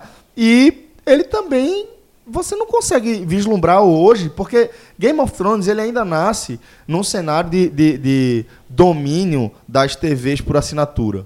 Né? É, Game of Thrones ele surge nesse cenário. Hoje, com o consumo on demand sendo a forma vigente de se consumir conteúdo, eu não, não vejo como você conseguir mobilizar as pessoas em torno dessa modalidade de novo, com qualquer forma, entendeu? É, tipo Westworld, é uma, uma série que a gente acha do cacete, a gente adora o Westworld. Mas já houve duas temporadas e tá longe de ter o buzz que, que Game of Thrones teve, mesmo ali nas temporadas iniciais. A galera fala, meu irmão, vê que negócio do cacete. Lá, lá, que coisa lá no evento vibraram com o trailer, né? Vibraram, Foi um vibraram. primeiro. Foi, foi. Um primeiro sinal vibração de que- coletiva. é, de que, pode, ter um abraço. Teve Mas um. né? Eu acho que foi muito mais, Fred, é, tipo saudosismo de uma galera que tava se despedindo de um produto que eles colocaram na rotina, entendeu? Aí é mais tipo, ó, eita, Tem pô, alguma coisa pra tem continuar. alguma né? coisa pra continuar. Mas eu não sei se vai rolar esse, Também esse acho que abraço. não, acho muito vai rolar difícil, esse, é. esse engajamento. O início já não teve, tá? Não teve. Com duas temporadas, Game of. Thrones já era- Já era muito maior do que o Westworld é hoje. Só Exatamente. que, lógico, que o Westworld, ele nasce dentro de um espaço onde Game of Thrones já ocupa essa, essa É. importância. Isso. Mas eu não sei se ele consegue galgar, se vai conseguir vestir os sapatos de Game então of é Thrones. muito engraçado entendeu? quando existe essa comparação de, de séries, não sei o que, Breaking Bad e tal. Quando você é mais segmentado, é muito mais fácil você agradar. Isso, né? isso. A- como, Game of Thrones, enquanto era segmentado, era muito mais fácil agradar. Eu sempre falo isso, assim, o, o- a morte de Joffrey na oitava temporada seria criticada. É, é. Sem dúvida. Seria criticado. Agora sim, é, The Sopranos, ele, ele já foge um pouquinho, eu não assisti. Eu né, também mas, não, é. mas acompanhei de alguma forma o fenômeno. Também é HBO, né? E também é HBO é, testando personagens, principalmente é, com, com defeitos ou, ou manchas na sua história, só que mais complexos, né? É o, o, o Heisenberg, Heisenberg, né? Do, do Isso, Breaking Bad. do Breaking Bad, ele é porra, um, um traficante, velho. Uhum. Só que ele também é um professor de biologia que teve um câncer na cabeça e que quer deixar uma grana para a família depois que ele morrer e tal. Então, é, essa complexidade, e aí, além disso, Breaking Bad ele traz uma, uma fotografia de tirar o fôlego. É uma série que, para televisão, ela, ela é absolutamente inovadora em termos de fotogra- qualidade de fotografia. É uma, é uma, uma série muito, muito visual.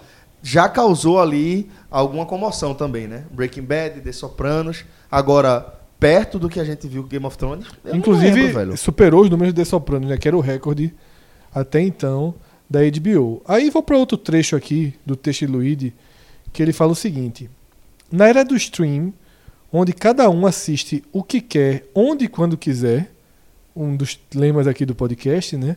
Essa ideia romântica de todos reunidos na sala para juntos assistirem algo está fadada a morrer. Game of Thrones chega a soar como um velório em grande estilo desse hábito que há décadas deu à TV o seu maior charme. Agora você consegue assistir o último episódio de House of Cards dentro do trem enquanto sua namorada assiste no notebook. Ninguém mais é dependente do horário do, do lugar. E por que deveríamos? A vida moderna não nos permite perder tempo e muito tempo e muito menos relaxar. Para absolu- parar absolutamente tudo que estamos fazendo para ver uma série, inviável. Menos Game of Thrones, né? Exatamente, aí ele vem. Mas Game of Thrones foi esse pequeno momento de glória, onde você pode compartilhar em tempo real o que está assistindo. Que é o que a gente fala de conversar no Twitter sobre a série. Isso. E aí ele vem com uma, uma frase que é exatamente isso. Não é à toa que foi a série que sepultou os spoilers. Ou você assiste com todo mundo, ou sua experiência vai por água abaixo. Foi até aquilo que a gente chegou a comentar recentemente, Isso. quando, quando é, saiu o Agot Menon, que tem a morte de Miss Sunday, e eu falei, pô, Fred, aquela, aquela capa do Agamenon ali é um spoiler do caralho. Aí tu falou, velho, veja, não existe spoiler de Game of Thrones. Isso. Ou você assistiu a hora, na hora ou não assistiu. E a nossa capa do Desse último ao pulo, episódio É a é- facada na- é no coração facada de Daenerys. E, e um né? cara Ah, falou, meu irmão, alguém vai vão reclamar de vocês.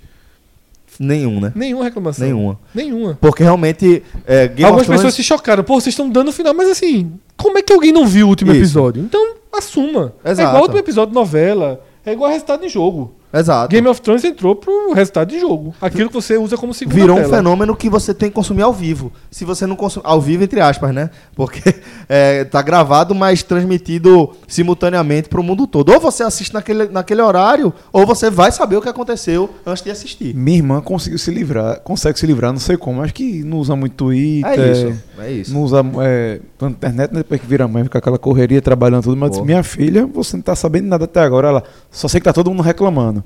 E 4,6 no MDB tava o episódio, pô, o último.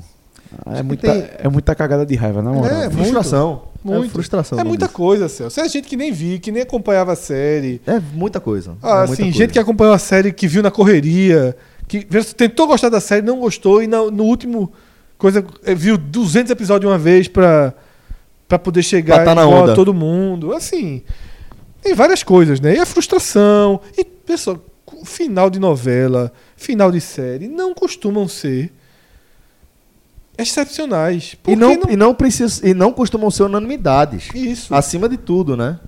É, e aí a gente já comentou, né, no Anagot Menon, os, Isso. os vários motivos que, que fizeram com que Game of Thrones tivesse problemas no, no seu final, inclusive problemas de aceitação.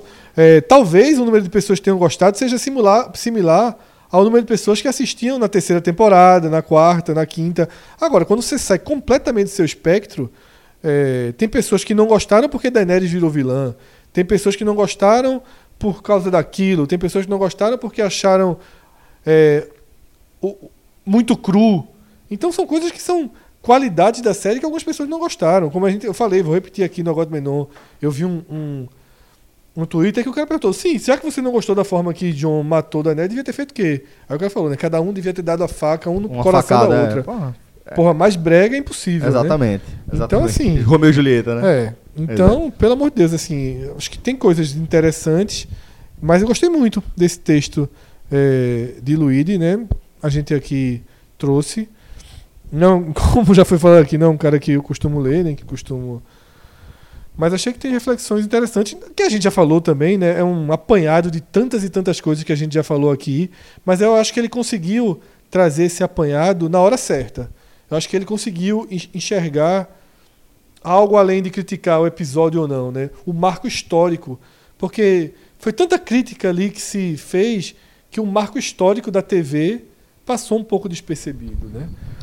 Sem Agora pô, a gente estreia a novela, termina a novela e quem não vê novela nem sabe. Nem sabe, E exatamente. todo mundo sabia que era o final de Game of Thrones. Todo mundo. A novela das oito acabou um dia desse e a gente não sabe. Pra mim, porra. Só que mesmo quem não assiste Game of Thrones sabia, ia lá pra rede social falar mal, tirar onda, É. né? Ser, Se engajar de alguma forma, né? se engajar de alguma forma, né? Como é, um co- é comum. A turma lá tá vendo Oscar, quem gosta de Oscar, quem não gosta vai falar mal. É. A gente tá vendo futebol quem não gosta vai falar mal. É, Isso. faz parte do. Haters, hater. É, veja só. É, hater, lacração, face hero. Faz parte aí dos nossos tempos. Faz parte. Faz parte. São personagens Inerentes, né? A nossa inerentes. cultura. E você critica eles quando percebe você tá sendo Tá- eles. E quando você. Exatamente, você tá criticando eles da mesma forma. É, Perfeito, exatamente. velho. Você tem que ter. Essa é a leitura. É, você tem que tomar muito cuidado, porque já- o que eu já vi de Face Hero sendo hater Porra, velho, demais, demais. é absolutamente normal. Dentro desse quadro, eu queria fazer uma indicação de uma série que eu comecei a ver há um mês, mas só consegui terminar agora. São só oito, oito episódios, uma série documentário é, produzida pela Netflix, chamada Our Planet. É, acho que tá Nosso Planeta mesmo, É. no, no Netflix. Ela é narrada por David Attenborough, que é aquele, porra, um ator, não sei se é americano, ele acho que é- ele é americano. É um clássico de documentários, né? Um cara que, que acho que está perto de, de fazer 100 anos daqui a pouco e que acom- acompanhou é, desde o início da carreira dele esse tipo de, de, de, de formato, sabe, de filme, documentário sobre a natureza. E é um cara que conseguiu acompanhar de perto a, a evolução da degradação do meio ambiente como um todo, né? E em Our Planet, Our Planet ele são oito episódios só, como eu falei. Eles estão dentro de uma nova linguagem que produtos voltados para a conservação do meio ambiente estão adotando já há algum tempo, né? Inclusive o, o- esse Our Planet também é produzido em, em, em parceria com a WWF, que é uma entidade das mais, mais referendadas aí dessa área né, de, de proteção ambiental. E ele traz o, o, o conceito de que o nosso planeta ele está completamente interligado. Né? A gente viu muito documentário durante muito tempo que ia ali naquela situação daquele animal, daquele eh, casal que está tentando proteger seus filhotes e etc.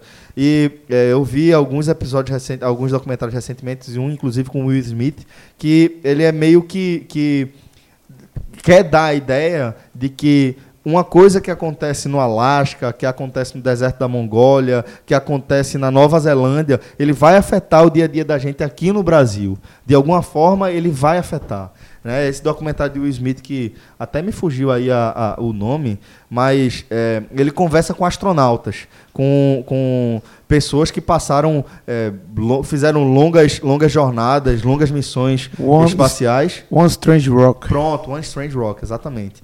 É, e aí ele traz o olhar justamente desses astronautas que passaram, alguns passaram anos é, em órbita, olhando para a Terra e conseguindo enxergar a Terra como é, um organismo só. E aí esse Our Planet é narrado por David Attenborough, ele também tem essa pegada de mostrar que tudo na, na- nesse único lugar onde a gente pode habitar, no universo que a gente conhece, é, tudo está interligado, tudo faz a diferença e como tudo está acelerando para uma destruição muito acentuada. E que sim, é muito preocupante, é preocupante, é, não é uma coisa mais para gerações que a gente não vai ter mais preocupação. A gente está falando aqui de é, nossos netos sentirem na pele o drama é, causado pela depredação do meio ambiente em que a gente vive. Então, queria deixar aí a indicação, esses dois, tan- tanto The Strange Rock,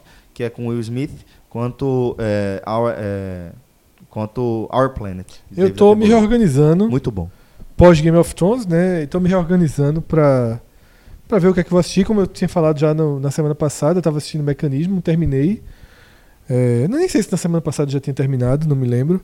Mas vou me reorganizar. Preciso terminar o Westworld. Porque quando eu entrei de férias ano né? passado, eu parei e não voltei quando retomei. É, quero assistir Chernobyl, né? Já tem dois episódios. Esse, é- esse é o que tá na fila pra mim. É, são, vão ser oito episódios, né? Um, quase que um filme longo, digamos assim. Mas quero assistir. Tem uma. um- vem uma série muito interessante brasileira. Bandidos na TV. Uma Bandidos série. na TV? Bandidos na TV. Uma série baseada na trajetória de Wallace Souza.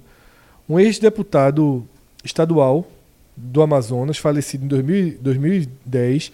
Ele foi acusado de ser chefe de uma facção criminosa e de orden- ordenar a morte de pessoas para exibir no programa que ele tinha. Ele tinha um programa tipo Cardinal. Caralho, que Canal loucura, Livre. velho. E disse que ele comandava mortes, ele criou um grupo de extermínio aí.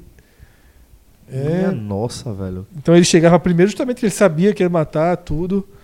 Aí um cara chegou a ser deputado, veja. Gente, velho, que loucura, velho. É uma história, tô bem. História que não chegou aqui pra gente, é, né? não chegou. não E chegou. aí vai vir. Essa aí eu quero ver, então, tipo, eu tô querendo organizar a casa antes das próximas que estão chegando.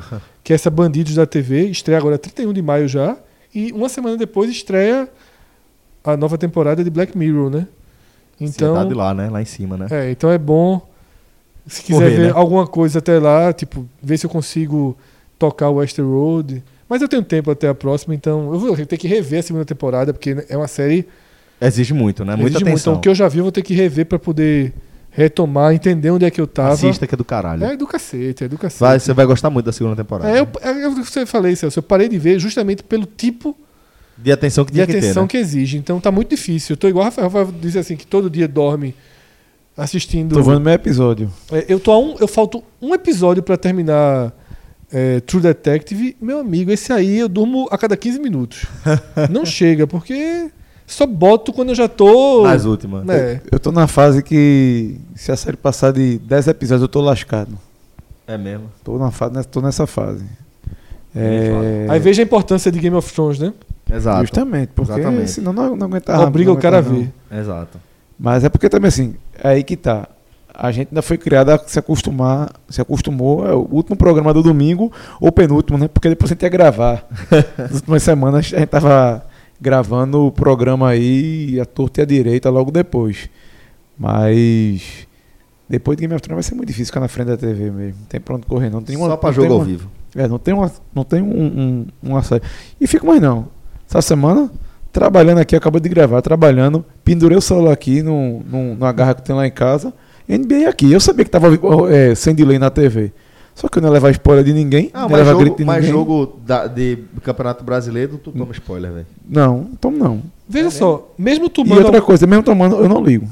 Ah, me- é, mesmo tomando alguns spoilers, eu, isso que o Rafael fez tem acontecido comigo. Porque não dava pra sair da, da minha estação de trabalho em casa. Aham.